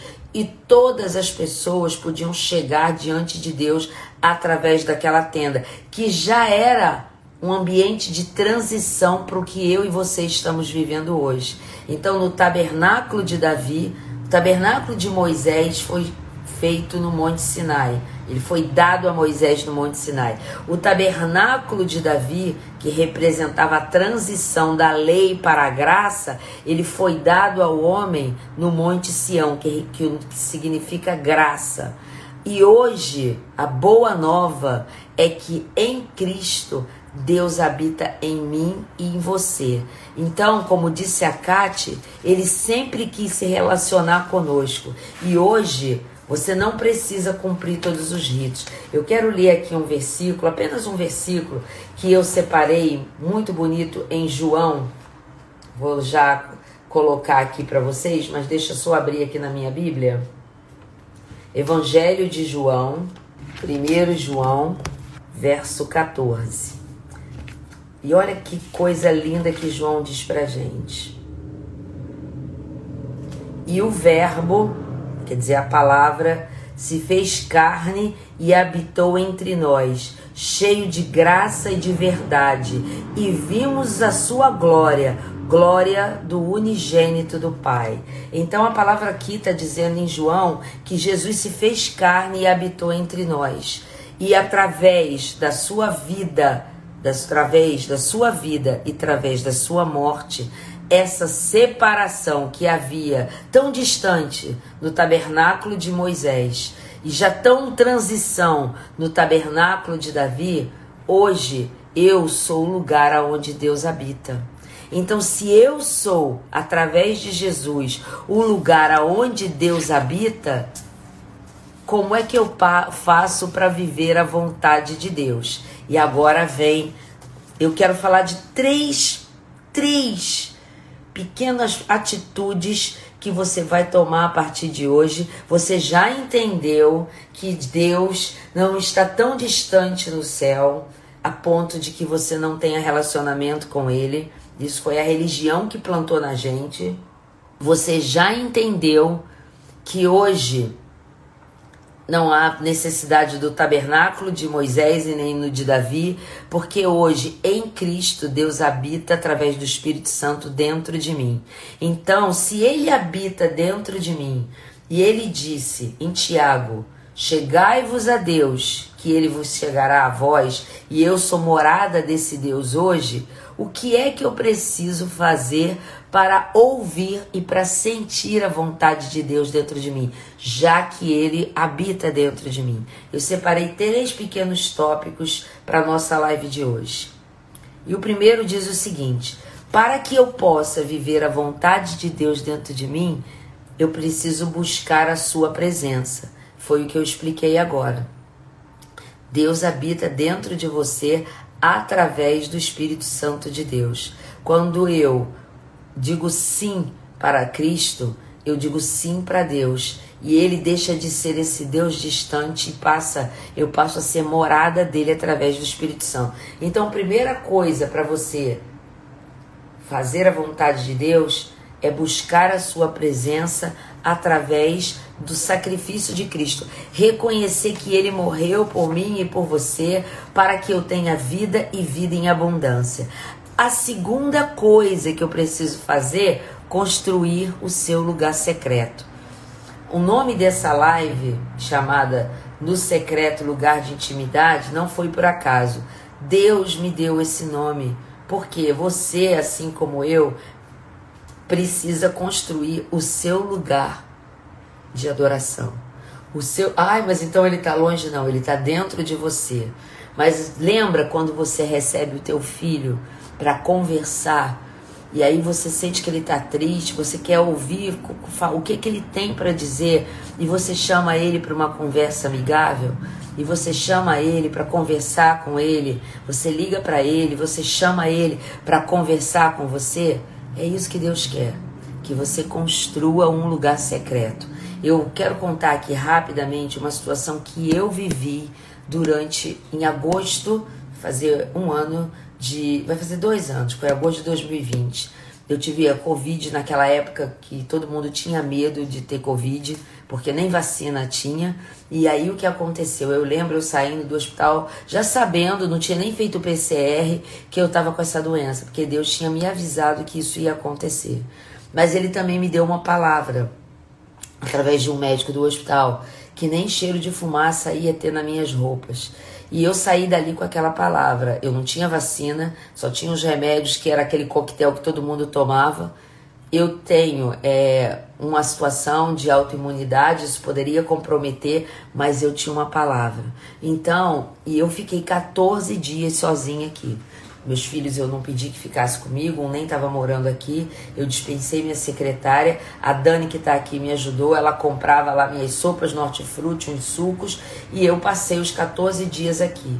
E eu passei os 14 dias nessa palavra. E eu pedi que Deus me levasse para dentro dele. E eu lembro que eu acordava de manhã nos primeiros dias ainda fraca, sem apetite. Eu sentava, tomava um suco, tentava comer alguma coisa, eu abria a Bíblia, eu ouvia os louvores e eu comecei a sentir a presença do Espírito Santo dia após dia, tomando café da manhã comigo e por isso nasceu no secreto lugar de intimidade. Eu nesse momento eu construí o meu lugar secreto. Aonde é o teu lugar secreto? Descobre qual é o horário, qual é o tempo. Não que ele não está com você, ele está com você todos os dias, ele habita dentro de você, mas ele quer mais do que habitar, ele quer conversar com você, ele quer ter intimidade com você. E o Salmo 91, 1, ele diz assim: ó, o que habita no esconderijo do Altíssimo e descansa à sombra do Onipotente. O que, que é habitar no esconderijo do Altíssimo? Habitar no esconderijo do Altíssimo é você estar dentro desse lugar secreto por quê? Olha que lindo! O poder de Deus é liberado na terra quando eu entro no lugar secreto. Presta atenção, vou até escrever isso aqui, porque eu ontem estava pensando sobre isso e Deus me deu essa palavra. O poder de Deus é liberado na terra quando eu entro no lugar secreto. E a, olha, Salmo 91 já diz: Aquele que habita no esconderijo do Altíssimo, a sombra do Deus Onipotente, esse descansa. Então, o teu lugar secreto que você vai construir a partir de hoje, eu não sei, eu não sei falar com Deus. Gente, como é que você fala com a sua mãe? Como é que você fala com o seu pai? Como é que você conversa se você não tem mais o seu pai ou sua mãe? Ou se eles não são uma boa referência para você? Pensa no seu melhor amigo. Como é que você conversa com o seu melhor amigo? Você liga para ele e diz: Poxa, tô passando um perrengue aqui. Pô, preciso conversar. Vamos tomar um café? Você pode almoçar comigo? Você pode me ouvir? E ele está pronto para te ouvir. Então é isso que Deus está dizendo para mim e para você hoje aqui. Construa o teu lugar secreto. A hora, à medida que você diz sim e se relaciona com o Filho, se relaciona com o Espírito Santo, sua intimidade com o Pai aumenta. É isso que acontece. Ele já está dentro de você. Ele caminha com você. Mas hoje ele quer que você aprenda a ouvir e aprenda a conversar com ele. E a, quando eu comecei a live, é, construir um lugar secreto, buscar o um lugar secreto.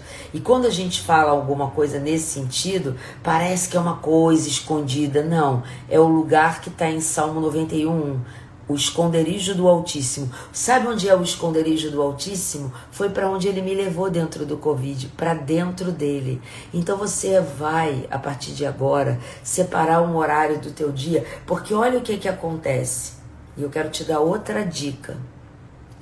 Porque tudo que o inimigo vai fazer é querer roubar essa palavra de dentro do teu coração. Ele vai fazer tudo que tiver ao alcance, presta atenção. O inferno vai fazer tudo que estiver ao alcance para confundir e distorcer essa realidade, certo? De maneira que você comece a o sistema ele que, que no, no, qual nós vivemos e nos movemos ele faz de tudo para reduzir o máximo o nosso tempo. Para quê? Para que a gente impeça que nós entremos no lugar secreto. É o telefone que toca, é a rede social que muitas das vezes eu digo que eu vou dar uma olhadinha e eu fico ali horas dentro dela, é os filhos que chamam, é a situação. Hoje eu quase que me distraí, porque havia uma situação que eu precisava cuidar antes de eu começar. E aí o Espírito Santo, eu estava lá lavando a área de manhã, seis horas da manhã, e ele disse: O teu compromisso hoje é comigo. Você precisa se conectar comigo, porque hoje eu preciso liberar uma palavra para a vida daquelas pessoas. E eu entendi. Então vejam bem, o sistema e a partir de hoje o inferno vai fazer de tudo para que você essa palavra não, não, não frutifique na tua vida. Mas eu estou declarando em nome de Jesus que essa palavra entrou no teu coração e ela não vai ser roubada. Ela vai frutificar a 10, a 100 e a mil. Eu estou declarando sobre a tua vida que hoje você vai escolher um horário do teu dia, um horário só teu e dele, e você vai se deleitar na presença dele. A palavra de Deus diz que na presença, Davi falava isso, que na presença de Deus, na presença do amado, há delícias eternas. E é dentro desse lugar secreto é que o Espírito Santo vai te encher de autoridade, vai te encher de poder, vai se revelar a você de maneira sobrenatural. Você vai descobrir, você vai entender se é de manhã o teu melhor horário, mas constrói Ai, Fag, eu não tenho tempo, eu não sei o que fazer. Eu sei que é assim. Então eu vou te ensinar como quem ensina uma criança. Se você não tem essa prática que é maravilhosa, começa um pouquinho, tira 15 minutos, se tranca no teu quarto e eu quero ler uma outra passagem que está em Mateus. Peraí que eu vou ler para vocês. A Bíblia, gente, ela ensina a gente a fazer tudo. Então, olha só. Olha aqui que a Bíblia, olha aqui, Mateus 6. Vou botar aqui para você, para você depois procurar. Mateus 6, 6. Olha o que, que Jesus fala, falou para os seus discípulos. Tu, porém, quando orares, entra no teu quarto e fechada a porta, orarás a teu pai que está em secreto, e teu pai que vê em secreto te recompensará. Então, olha o que Jesus está dizendo. Ele está ensinando os discípulos a construir o teu lugar secreto. E o que, que é o lugar secreto? Pode ser o teu quarto, pode ser de manhã cedo, dentro do teu carro. Faiga, minha família toma meu tempo, marido que, que fala. Faz dentro do carro. Não precisa você fechar os olhos. Coloca um cântico, coloca. Hoje o que mais tem são aplicativos que, inclusive são Bíblias online que você pode ouvir. E aí você não sabe fazer, começa por um salmo. Todo dia você vai ler um salmo. Lê um salmo e diz, pai, eu não sei orar, mas eu estou te entregando esse salmo. E olha, é uma conversa. E se é uma conversa, você fala e depois você fica em silêncio um pouquinho. E você vai começar a sentir uma alegria entrando dentro do teu ser. Você vai começar a sentir a presença de Deus. Não tenha medo da presença de Deus. Outra coisa que nos ensinaram, que além de fazer para merecer, e eu já disse que isso é uma mentira, outra coisa que nos ensinaram, que a presença de Deus é terrível, que raios vão cair e que você. Isso era lá no tabernáculo mosaico. Hoje, a presença de Deus. Olha o que eu li para você: que o Verbo se fez carne e habitou entre nós, cheio de graça, cheio de bondade e formosura. Jesus é manso, Jesus é doce, Deus é bom e a bondade de Deus vai te seguir todos os dias da tua vida. Então, depois que você lê o teu salmo no teu lugar secreto, fica em silêncio, um minutinho, e pergunta, pai, o que, que você quer falar para mim hoje? E você vai sentir dentro do teu coração. Vai, eu vou ouvir uma voz como de trovão. Não. Deus é cavalheiro. Deus vai falar com você dentro do teu coração. E você vai sentir dentro da tua mente alguém conversando com você que você antes dizia que era a voz da tua consciência. A voz da tua consciência é a voz de Deus, que vai te dizer: olha, aquela preocupação que você tinha com relação a arrumar um emprego, eu estou cuidando de você. Aquela preocupação que você orou ontem sobre os teus filhos, eu estou à tua frente. Você vai começar a sentir Deus falando com você e a vontade de Deus cada dia ficando mais clara dentro da tua mente.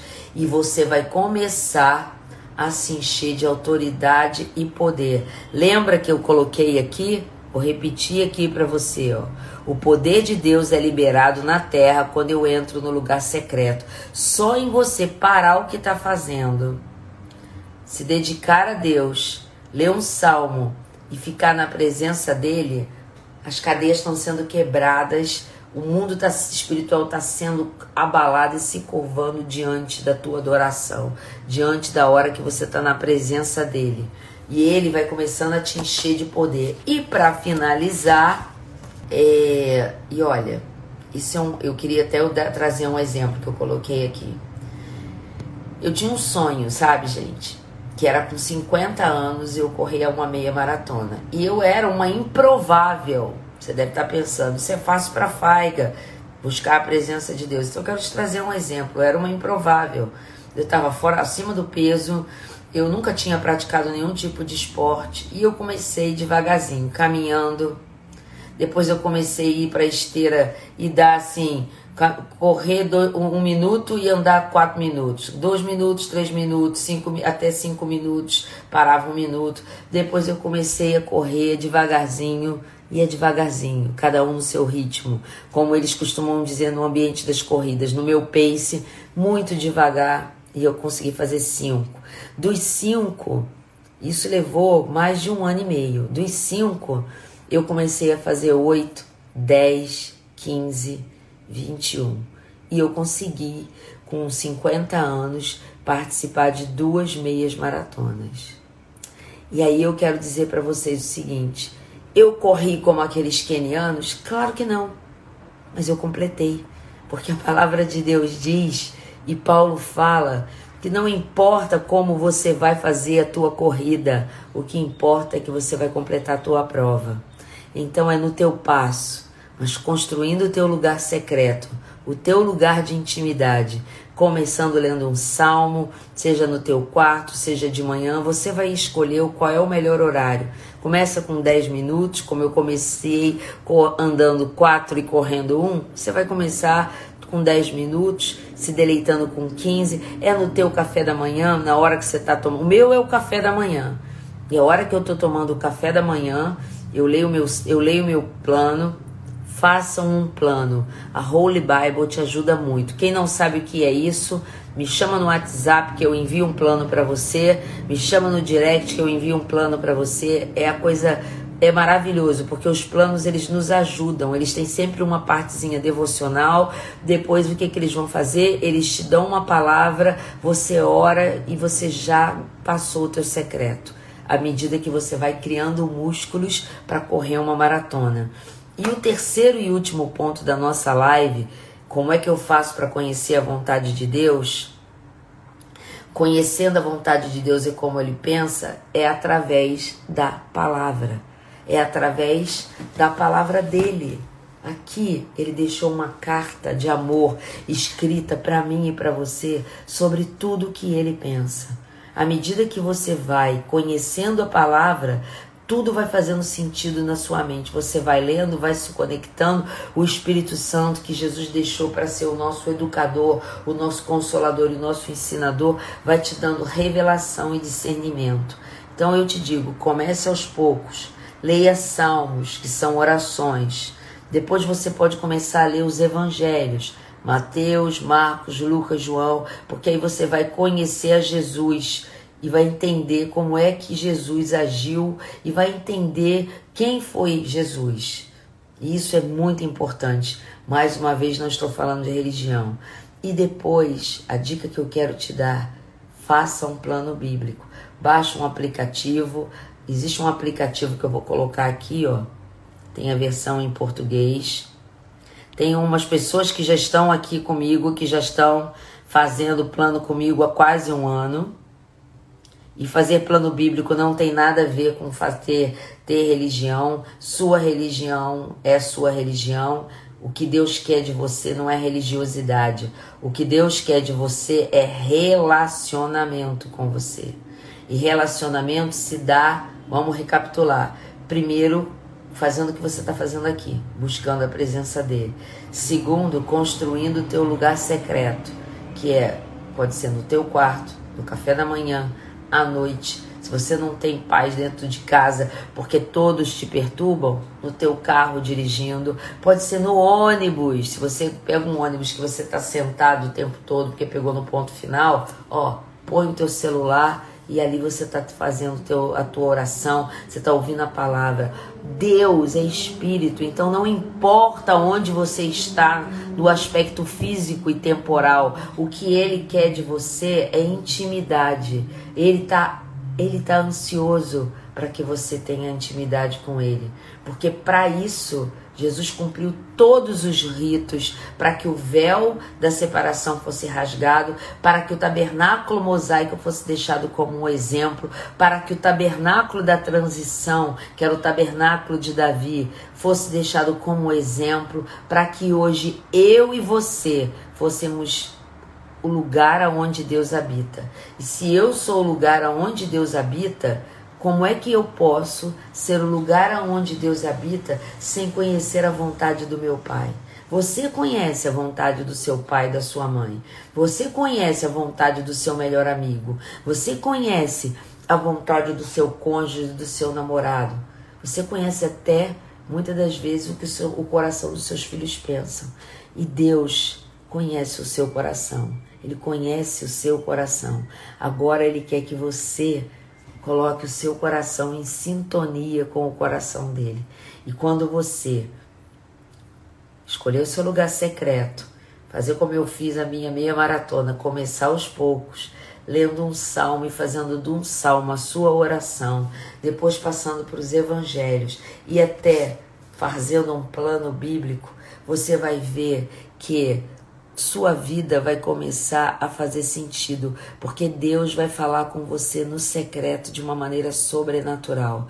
Não existe o Deus que fala com a faiga, ele quer falar com todos nós. Por isso essa live de hoje era tão importante. Seja você que está ouvindo, me ouvindo ao vivo, seja você ouvinte da rádio Consciência FM que vai me ouvir na quarta-feira, seja você que vai me ouvir através do meu canal. Se você ainda não se inscreveu no meu canal, eu queria que você me ajudasse. O canal ele tá aí para poder divulgar toda essa parte de espiritualidade. Meu canal tá no YouTube chamado Faiga Marques.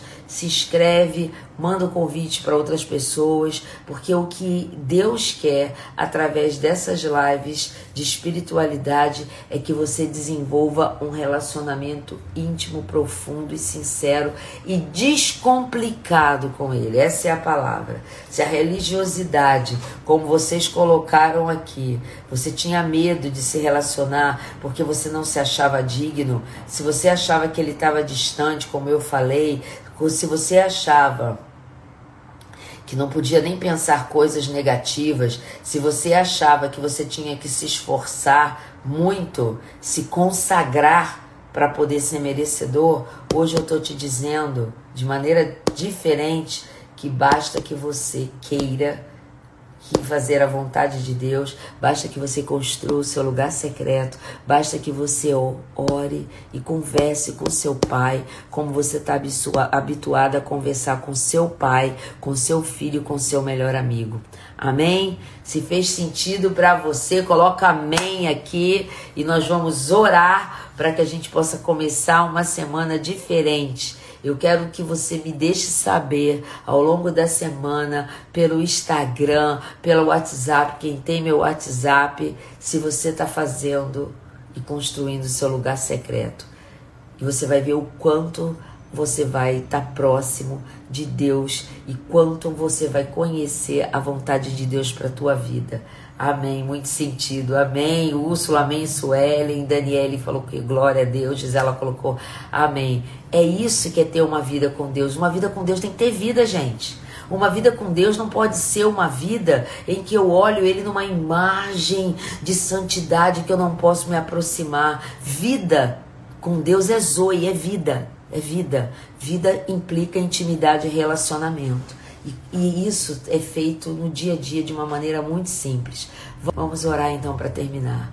Pai, eu quero te louvar, eu quero te agradecer pela tua simplicidade, pelo teu amor e o teu cuidado com cada um de nós. Um cuidado tão especial que você se coloca tão próximo para descomplicar aquilo que a religião complicou durante muitos anos na vida de cada um de nós. Por isso, Senhor, em nome de Jesus, eu quero declarar e determinar que essa palavra não será roubada dos corações. Eu quero impedir todo ataque, toda ação, todo, todo espírito de confusão, todo espírito de, de retaliação que possa agora confundir. Eu declaro que a palavra vai frutificar a 10, a 100 e a mil na vida de todos aqueles que ouvirem essa live. E eu declaro em nome de Jesus que eles vão construir os seus lugares secretos, eles vão gozar da intimidade contigo, eles vão se deliciar na tua presença. Eu os abençoo dando uma semana de paz, uma semana de conquista, uma semana de vitória, uma semana de glória na tua presença. Senhor, em nome de Jesus, que eles possam ser alcançados pelo teu amor, que toda fortaleza que foi construída caia por terra agora e eles possam sentir a tua presença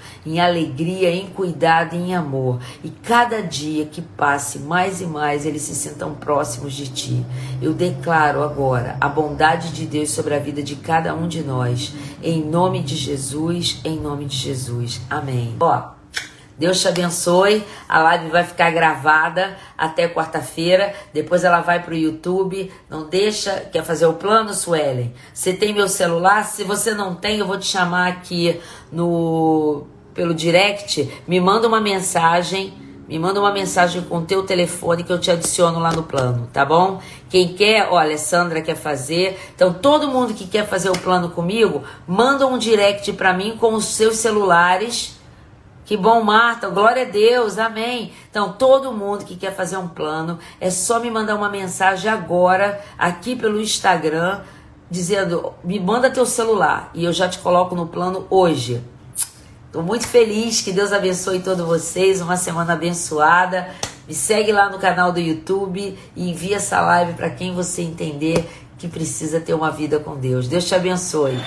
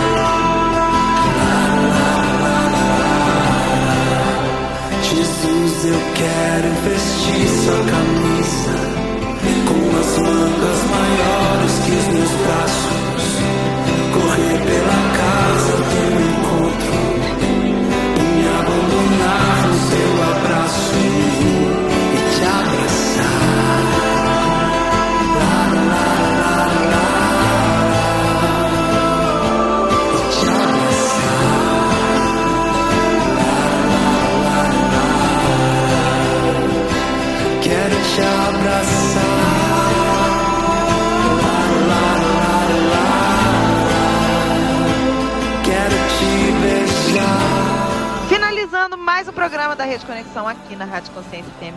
Aguardo você semana que vem, às 10 horas Brasil.